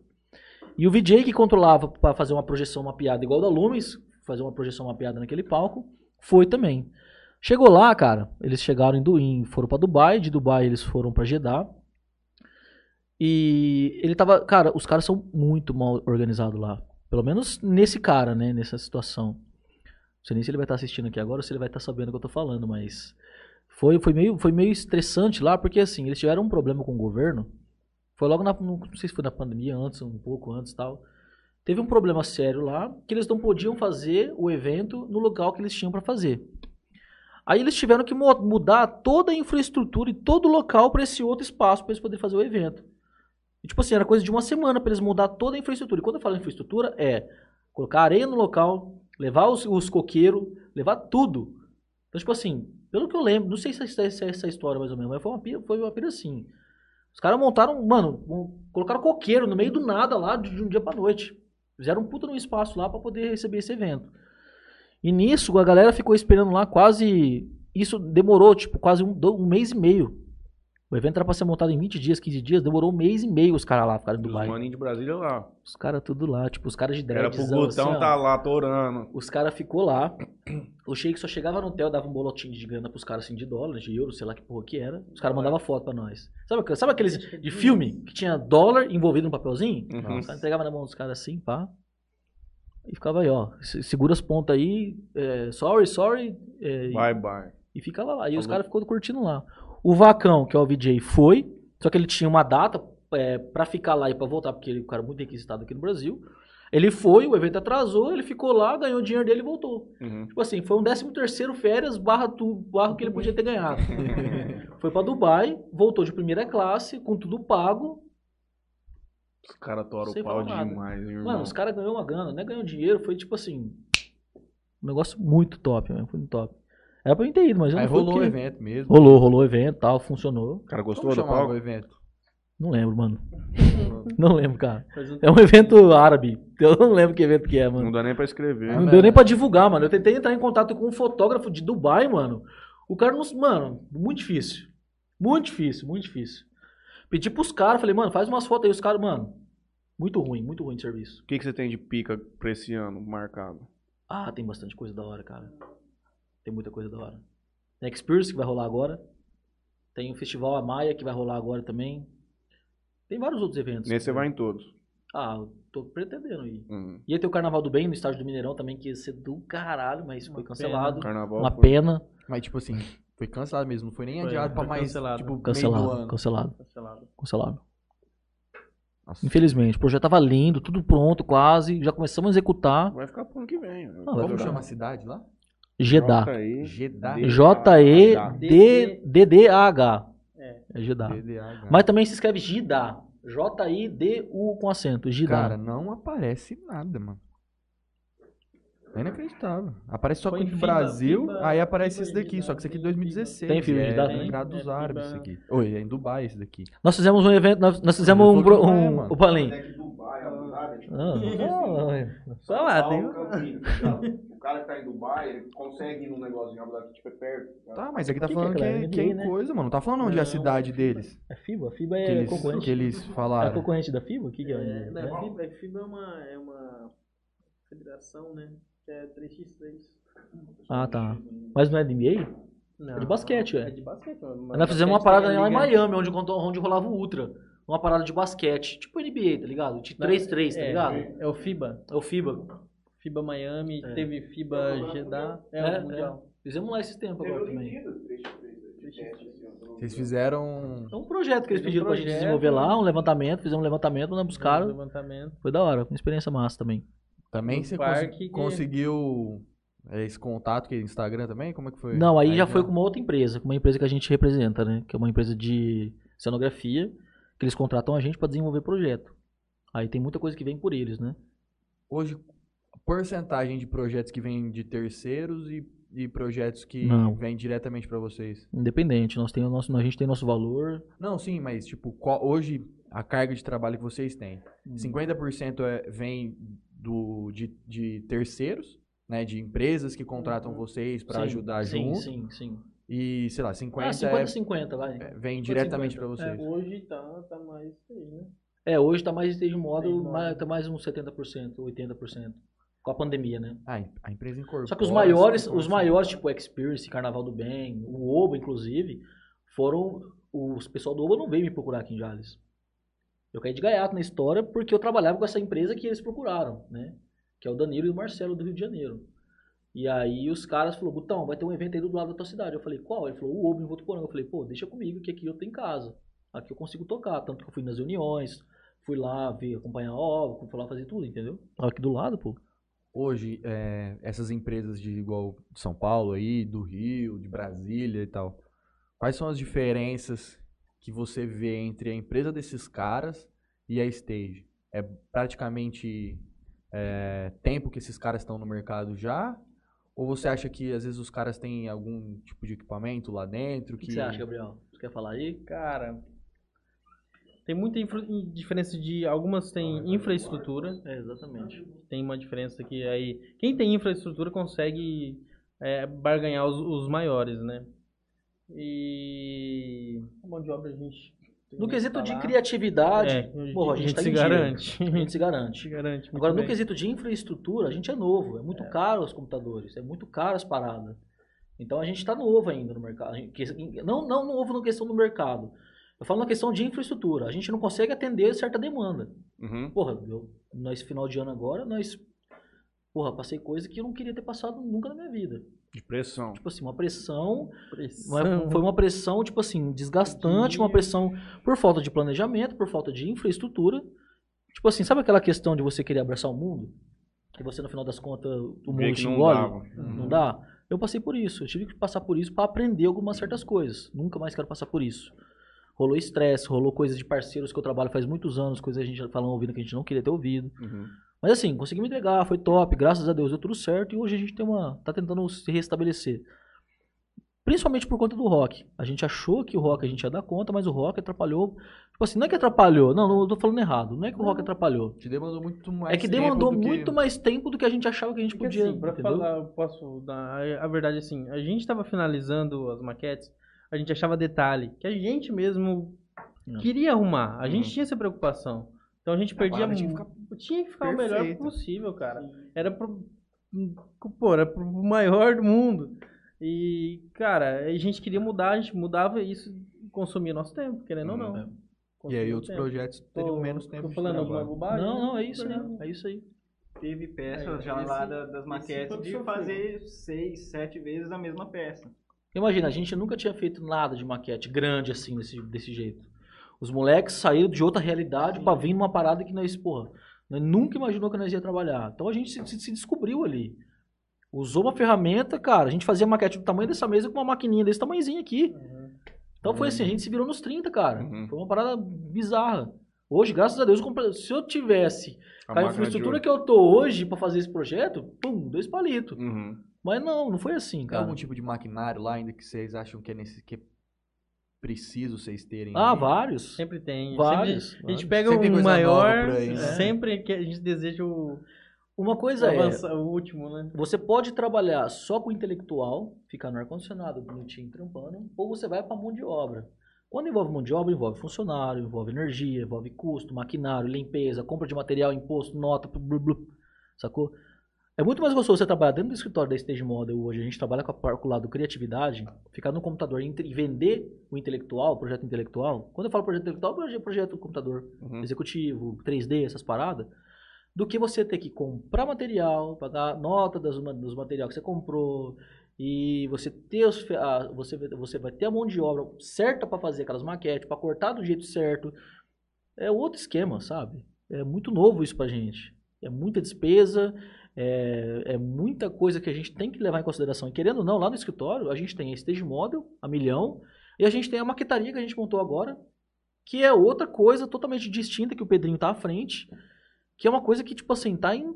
Porra, tá su- subindo, cara, milhão. Você já tá fazendo relacionamento comercial nessa parte do maquetaria? Não, ainda não, vocês, ainda né? não. Uhum. A gente só tá criando lá ainda. Uhum. Não tem nada de planejamento comercial, financeiro, não tem nada desse, disso ainda. Talvez É, falte, tem- um, falte uma pessoa pra cuidar dessa parte Fa- chata. Falta muita coisa, falta muita coisa pra a gente. parte. Quando E você você quiser um ficar- administrador de empresa, você me contrata, que eu vou trabalhar Só que pra você. tudo isso, não, eu queria muito, muita gente estivesse ali do meu lado, mas Pra você ficar, tipo, full time na É, parte cara. de onde você sabe é que que tudo, você o. Franley, tudo a gente tem que entender os nossos custos, cara. O que entra, Não, o que é. sai. Mas tá sendo uma escola também, né? Uh, Você pra não- caralho. Aprendendo todo Eu dia. sinto que a gente tá no caminho pra conseguir chegar sim. numa parada legal. E outra, você, etapa. você, você toma uma proporção muito grande num período de pandemia. A hora que o trem voltar, meu amigo, esquece. A gente é muito grato por isso. Eu não- às vezes a gente para pra, a gente, às vezes a gente para pra pensar e fala, mano, caralho, velho. Porra, mano, tanta gente passando dificuldade na pandemia, tanta merda aconteceu. Olha tudo isso que a gente conseguiu conquistar, consegui realizar todos os meus sonhos na pandemia. Uhum. Você lembra da Lozinha? Hã? Quando a gente pegou a Lozinha, foi escrever cada projeto que a gente tinha. Era muito, cara. Mano, não tava cabendo. eu e o Gabriel, a gente falou assim, mano, e aí, nós vamos fazer o que agora? Mano, tem isso, tem aquilo, tem isso, tem aquilo.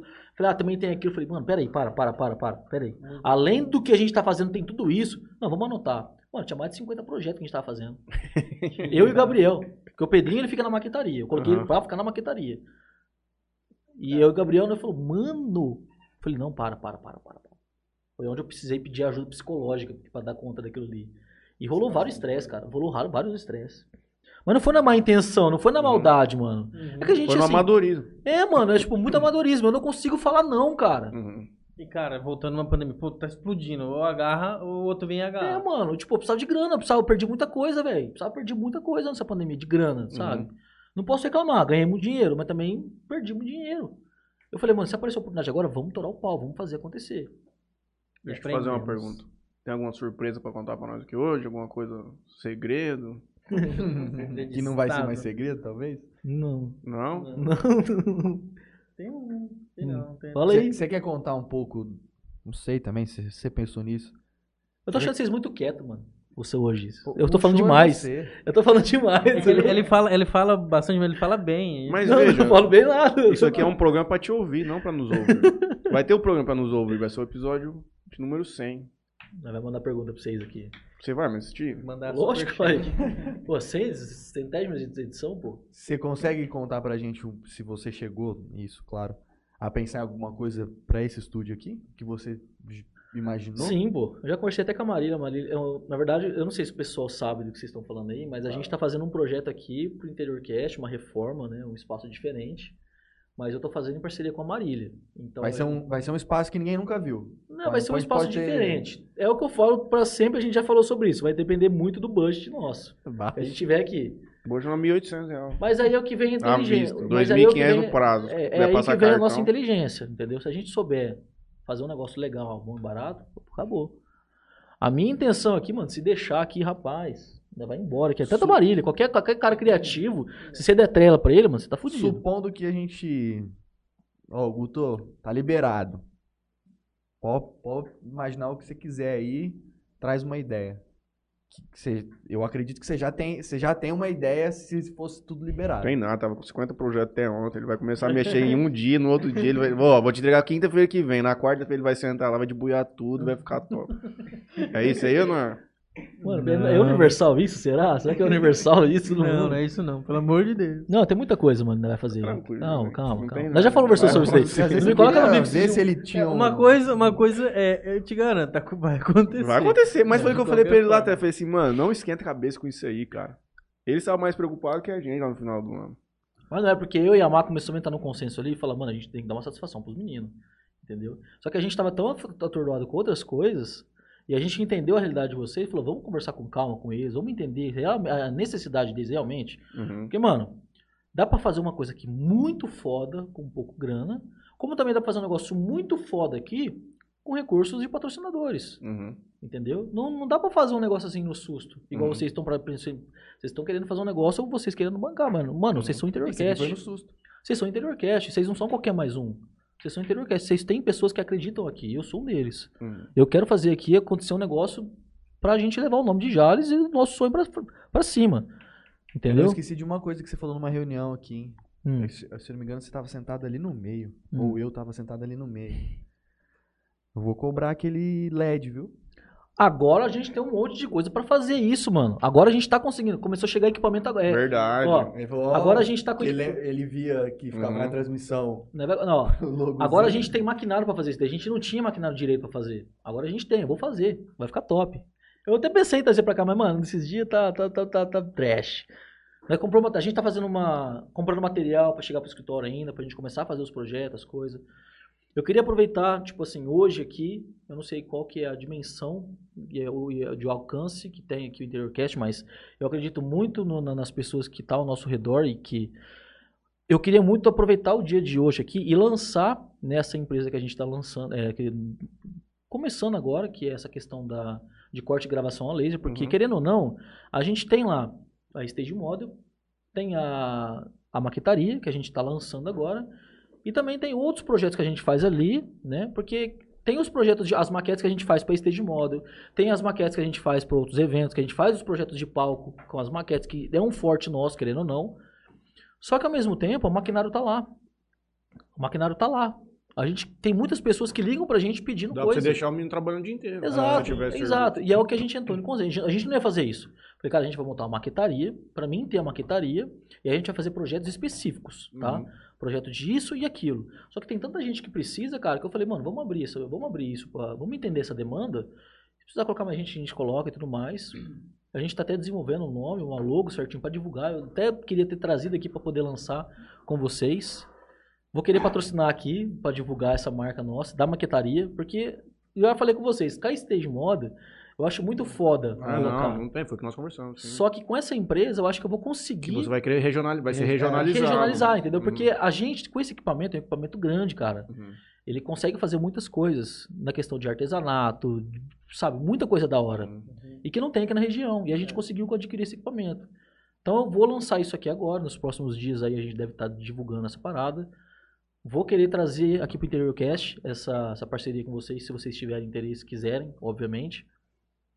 E, mano, vai ser muito da hora, porque tem muita coisa legal que a gente quer fazer. Não é só mais um padrão que o pessoal costuma ver. Na questão de artesanato e várias outras coisas. Tem muita pira, muito da hora que a gente faz lá. A gente não conseguiu nem divulgar. É, o, po- o principal vai ser mostrar aqui, tipo, eu lembro que você me citou o negócio de festa lá, de fazer desenho pra festa sim, sim, sim. É você entrar no meio de uma piuí, se envolver com essa galera Sim, também que sim, vende essas sim. coisas especificamente. O nosso forte não é isso, o nosso foco não é esse. Mas a gente tá ali para trabalho. É uma outra empresa, é mano. uma outra empresa, É uma outra entendeu? empresa. mano. Exato. É outra E é porque muita gente é liga pra. É porque assim, tinha uma empresa assim aqui em Jales, de corte e gravação a laser. E essa empresa fechou, né? O, o parceiro ele tomou outros rumos. Não era R, R7? É, é, é. E aí a gente comprou o maquinário dele. E a gente é o único que tem aqui na cidade que tem. E tem muita gente que vai pra fora procurar isso. Uhum. Falei, mano, não é possível, vamos abrir, vamos, vamos fazer aqui, mas é tudo uma questão de demanda. Hoje eu e o Gabriel tá fudido ali na Stage Model, o Pedrinho já tá ficando fudido com a demanda com a Stage Model, porque a Stage Model cobra muito dele as- os projetos. Porque o Pedrinho, querendo ou não, ele tá na Stage Model. É que assim, é muito confuso, né? A Stage Model hoje, ela é uma empresa só. Só que dentro da Stage Model, a gente trabalha com cenografia, com arquitetura, com prototipagem, com impressão 3D, com impressão a laser, com várias outras coisas. Renderização, live. Renderização, cara, light designer, tem muita coisa Mineração. envolvida ali. É um grupo o Stage Model, entendeu? Mineração. Tem muita coisa envolvida dentro da Stage Model. Senão eu vou ter que ficar abrindo CNPJ um atrás do outro. Tá não faz Não, sentido não pra mim agora. Então, assim, eu vejo, eu vejo como, uma, como um negócio isso e, e lá dentro, pra quem não conhece, tem muita coisa ali dentro. Uhum. É o sonho de qualquer arquiteto ali, pelo menos É hora, na minha muito época de faculdade. Uhum. Mano, o cara entra ali, meu, o cara tem corte a laser, consegue fazer as maquetes, imprimir É como se impressão fosse um laboratório de uma faculdade. Tem, tem faculdade Exato, que não tem exa- é. tem, mano. Na minha faculdade tinha um laboratório do caralho lá, uma maquetaria. E era muito massa, eu não saía de Uhum. lá. Uhum. E ter isso aqui dentro de casa, porra, é do caralho, mano. A gente, pô, a gente teve uma ideia de uma parada. Bum, né? Vai lá e faz. faz. Imprime em 3D, corta laser, monta as paradas. Vê É- o negócio. cara, é muito da hora. Aeromodelo a gente vai fazer, aeromodelo. Tem de tudo que você pensar, cara. Nós vamos precisar de outro programa. Pra Hum. você lançar esse trem aí. Não, a gente faz depois um com calma, conta sobre as outras paradas. Não, mas- quando você for lançar, se quiser, a gente faz um lançamento específico disso aí. É, faz mano. uma outra divulgação na internet. Um, um Não, mas eu vou fazer. patrocínio. Isso é uma coisa que eu sempre falei pra vocês, que uma hora eu ia estar aqui com vocês, eu quero estar nessa parada, mas eu quero divulgar a coisa certa, entendeu? Uhum. E não que a Stage Model seja errada, mas é que o nosso público forte Ah, é... claro. Porque assim, mano, tem muita Mano, eu gente... não ó, consigo te dar retorno pra um stage, mano. Tem muita gente aqui de Jales, tem muita gente daqui de Jales que sabe que a gente tá aqui. Mas também tem muita gente que nem faz ideia que a gente faz. Sim. Tem muito cara que me conhece dos eventos há muito tempo atrás, que não Mas faz assim, e aí, ideia. Gutão, você tá fazendo o quê, irmão? É, que não faz ideia que a gente tá, Tá rodando o Brasil ainda? tocando, fazendo evento, Uhum. entendeu? É, quem poderia atender, que a gente poderia atender quem aqui na região? Talvez o Oba, não sei, o Bacana, o Gian, se ele fosse fazer alguma festa. Só que isso é uma realidade muito distinta pra gente, pra eles agora, nossa. Uhum. E esses caras, eles procuram a gente referência do Brasil e tudo mais, de fora, enfim, não sei. Nós tá aqui pra trabalho, cara. Uhum. Eu não sei pra quem foi sair um, um converseiro esse tempo aí, é, de fazer, tipo assim, os caras fizeram um projeto da FACIP, do Alok e tudo mais. E aí eu não lembro quem foi que falou, falou assim, ô, por que, que vocês não pegam e tentam fazer um projeto de palco pra ele, pra prefeitura e tal? Falei, mano, eu sou flexível, cara, eu não sou... Aí os caras da prefeitura, não sei quem foi que falou alguma coisa, falou assim, cara, eu conheço esses moleques, esses moleques são muito caros. Nem sabe. Falei, mano, que bom que ele acha que eu sou caro. Uhum. Pelo menos barato ele sabe que eu não sou, entendeu? Eu gosto, eu gosto de imaginar, porque quer dizer que a gente tá fazendo um negócio sério. Só sério. é caro porque é bom. A gente, a gente cobra, tipo assim, né, não vou entrar em detalhes sobre o valor. Mas, mano, a gente é de Jales, cara. Se precisar de qualquer coisa aqui pra Votuporanga, pra Santa Fé, pra região nossa, meu forte aqui ainda não é aqui. Uhum. É, é óbvio que eu tenho muita vontade de trabalhar com o bacana. Eu acho do caralho. Como também tem, tinha muito sonho em trabalhar com a Vaca Louca, com a Festa do Macaro, com a La Locomotive, que sempre foi meu sonho. Eu não podia ir. Então, assim, tem vários eventos aqui na região que eu queria abraçar e fazer Uhum. junto. Tanto que a gente tá, mano, fazendo bastante em Presidente Prudente. Uns eventos prêmio Presidente Você vai me Prudente. levar. Você Entendeu? falou que vai me levar. A galera tá de lá, assim, a gente vai pra lá. A galera de lá botou fé, acreditou e a gente tá fazendo muita coisa da hora lá. Entendeu? Então, assim, a gente tá aqui pra trabalho.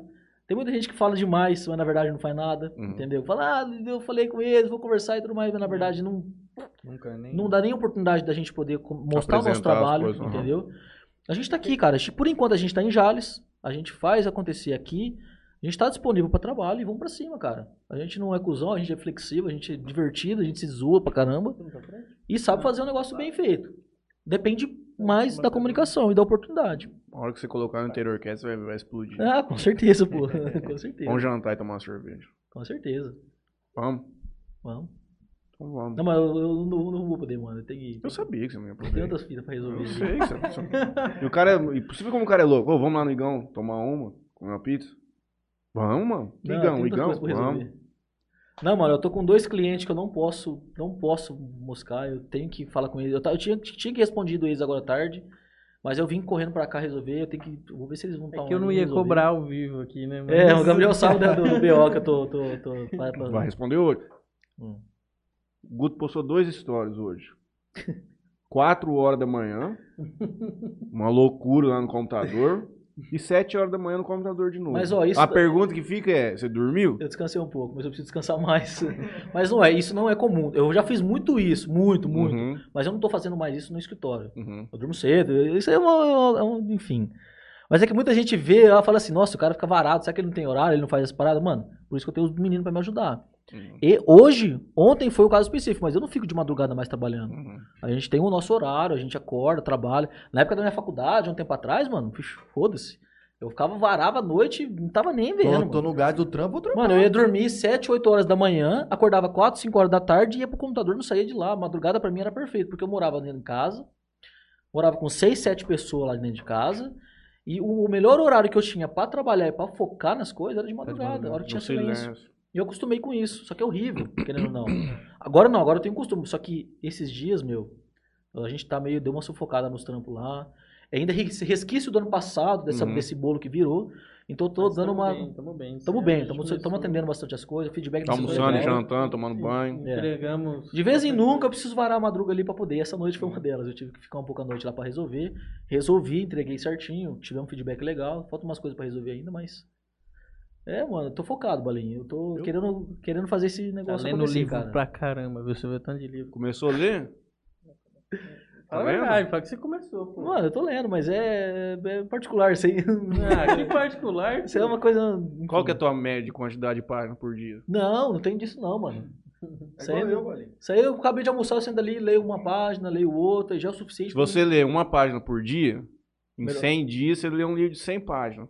Foi o que eu dei pro Juninho, um livro de 100 páginas, mas falta 10 só. É, cara, tem dia que eu empolgo, tem dia que eu não empolgo, tem dia que eu leio, tem dia que eu não leio, eu não sou assim. Eu gosto de. Eu gosto de porque assim, eu sou muito intenso, mano. Na hora que eu começo a fazer um negócio, na hora que eu começo a Imagina a falar. dificuldade que é pra você ler uma página de um negócio. Tipo assim, eu demoro, vamos lá, 10 dias pra ler um livro, dependendo do livro. Aham. O Gabriel ouve o livro online em 12 minutos. Não, mas eu não sou de audiobook, não. Pô, eu Ah, nunca não, ouvi um mas- audiobook. A nego fala que é muito Não. da hora. é, mas a cara. gente assiste Cara, vídeo de eu- 20 eu minutos de Sim, besteira, sim, de idiota. sim, tem sim, vários sim. livros que a gente quer ler, E tem importante, audiobook. que tá em 10 Eu, minutos eu pra você gosto ouvir, de cara. ouvir livro que eu já li, pra entender as pers- perspectivas de outras, Do- de outras aham. pessoas. Você quer perguntar alguma coisa pro Pedro, mano? Fala aí, Pedro. Boa noite, tudo bom? Ô, Léo, você quer perguntar? Faz uma pergunta pro Pedro aí, Léo. Fala qualquer coisa, Léo. mano. Tá namorando? Cara, sou. Tá namorando? Não? Passa teu Instagram aí pras mulheres te seguir. não, mano. Caso delicado. Que pergunta indelicada, um momento indelicado. o cara. Tá enrolado, o homem tá vermelho, mano. Tá pimentão. Tá enrolado, tá enrolado. Tá enrolado. Não. Depois eu falo pra vocês, deixa pra lá. Não, não tá, deixa pra lá. Mano, Fala teu arroba aí, mano. Não, não fala não, mano, deixa quieto. É, é Pedro Mori. É daqui pra trabalho, daqui pra se expor não, pô. Deixa ele quieto. Deixa ele quieto aí. Então vambora jantar. Pessoal, É... Desculpa alguma coisa se eu te falei demais Ah, aí, mas chegou. Não, é. tá desculpado. Pô, É que eu sou esquisito mesmo. Tá desculpado. só queria falar um negócio ó pra galera. Mandar se um beijo pra minha vacinar, mulher. pelo amor de Deus. Pra voltar os eventos todos, a gente poder aglomerar. Bora a terceira dose aí. Exatamente. Vamos pra cima. Um abraço, um beijo. terceira dose. Filho, Coronavac eu quero tomar. Já É falei. Tomei três Ô, doses já. brigadão. Da hora, da hora, Na moral mesmo, obrigado. da hora. Vamos marcar outros, com certeza. Vamos Por falar favor. de mais, mais, mais projetos aí que vocês vão desenvolver. Franley Pai, parabéns pelo programa, rapaziada. Muito top. Seu Franley, menino aqui é bruto. Da hora. E a turma inteira também. Muito obrigado a todos que estiveram aqui conosco hoje. Agradeço especialmente a sua visita ilustre aqui, conseguiu um tempo nessa agenda muito tribulada. Os caras. É, eu agradeço, por fim, a empresa de maquiagem do Guto, que já tá fechada aí com a gente. Uhum. Tropicália Sorvetes, parcela aí, soluções financeiras. E a Casa do Tereré. Aí sim.